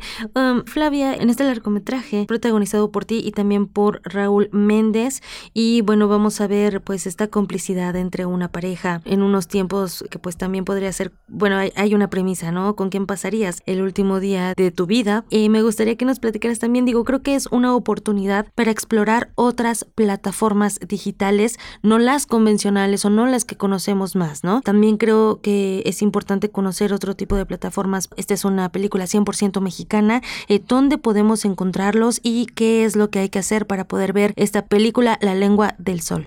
Sí, tú lo dices muy bien, es la oportunidad de explorar nuevas plataformas que tienen contenidos distintos a la convencional, las plataformas que ya todo el mundo conoce. Esta es una plataforma completamente nueva que creamos en sus inicios para el lanzamiento de la película y esperamos que también sea una plataforma que le dé oportunidad a otras películas mexicanas en estrenos, en lanzamiento también, para que tengan un espacio para para estrenar, sobre todo cómo vienen las cosas en un futuro cercano. La plataforma se llama sharingmydream.com, en español sería compartiendomisueño.com, pero bueno, está en inglés, sharingmydream.com y para entrar es muy fácil, solamente ponen en su buscador sharingmedin.com o ponen www.sharingmedin.com, eh, como entran a cualquier página y ahí les va a abrir la plataforma. Por ahí, como es una página nueva y a lo mejor sus buscadores no la reconocen, si la primera vez no acceden, ya sabes, luego cosas de la tecnología, vuelvan a intentarlo, es fácil, la verdad se accede como cualquier página, como cualquier plataforma y una vez ahí encontrarán todo sobre la película, la plataforma lo que hace es darle eh, sí eh, todo el espacio a la película al lanzamiento que en este caso es la lengua del sol. Entonces lo primero que van a ver es una pantalla para darle play si quieren ver la película. Material adicional de la película hay mucho hay trailers hay eh, pequeños clips de la película para que pasen un ratito por la página si todavía no se animan y entonces vean eso y se decidan entrar. Hay incluso material de prensa de la película y todo.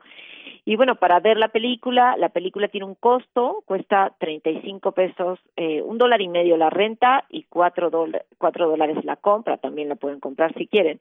Estuvo gratis hasta una semana, hasta el domingo pasado, porque esa es la idea que tuvimos, que primero llegar a todos y a partir del, del domingo mediodía se cobra esta cantidad que la verdad es muy accesible eh, porque es por pantalla, o sea, la, la rentan y la pueden ver pues todos en la casa todos los adultos, la película es 100% para adultos, tiene contenido erótico. Entonces, eh, bueno, así, entrando a sharingmagine.com y dándole play a la película, rentándola o comprándola, lo que quieran. Excelente, para esos ojos curiosos que también buscan otras opciones cinematográficas, sin duda, La lengua del sol es una muy buena opción para disfrutar, como bien lo dices, eh, no tanto en familia, pero sí con tu compañero o con quien compartas pues este confinamiento que también a veces buscamos otras opciones para ver o para disfrutar. Y bueno, no nos resta más que desear que tengan mucho éxito y también agradecer que hayas tomado la llamada Flavia Atencio para platicarnos acerca de este filme. Muchas gracias, muchas gracias a ustedes por este espacio, gracias a ti y bueno, vean La lengua del sol, de verdad es una película que les va a dejar mucho, mucho, mucho en estos momentos. Una oportunidad para reflexionar, sin duda. Flavia, muchísimas gracias. A ti, abrazo grande. Igualmente. Ella fue Flavia Atencio, protagonista de La Lengua del Sol. Recuerden, la plataforma es sharingmydream.com. Sigan también nuestras redes sociales, nos encuentran como arroba prisma.ru. A mí me encuentran como arroba tamaraquiros-m. Por ahí podemos tener también comunicación. Por hoy me despido. Que tengan muy buena tarde. De Yanira te regreso a los micrófonos. Relatamos al mundo. Relatamos al mundo. Muchas gracias, Tamara. Gracias. Nos escuchamos mañana. Tenemos algunos minutitos y ya saben que nos gusta aprovecharlos con un poco de música. También, por supuesto, para agradecer a todo el equipo que hace posible que se transmita Prisma RU todos los días en estos momentos que han sido difíciles, pero que la UNAM no ha dejado de ser esa voz importante e incesante en todo esto para informarnos y para presentarnos eh, proyectos, innovaciones y ahí está nuestra UNAM, sigue trabajando. Gracias Rodrigo Aguilar en la producción, Denis Licea en la asistencia, Andrés, Andrés Ramírez por allá, en los controles técnicos. Le mando saludos a todos y cada uno de mis compañeros que participan en este programa. Eh, me despido, yo soy de Yanira Morán. A nombre de todos ellos, gracias, buenas tardes, buen provecho. Nos vamos con esto de Miss You de los Rolling Stones. ¿Qué les parece? Nos escuchamos mañana. Buenas tardes y buen provecho.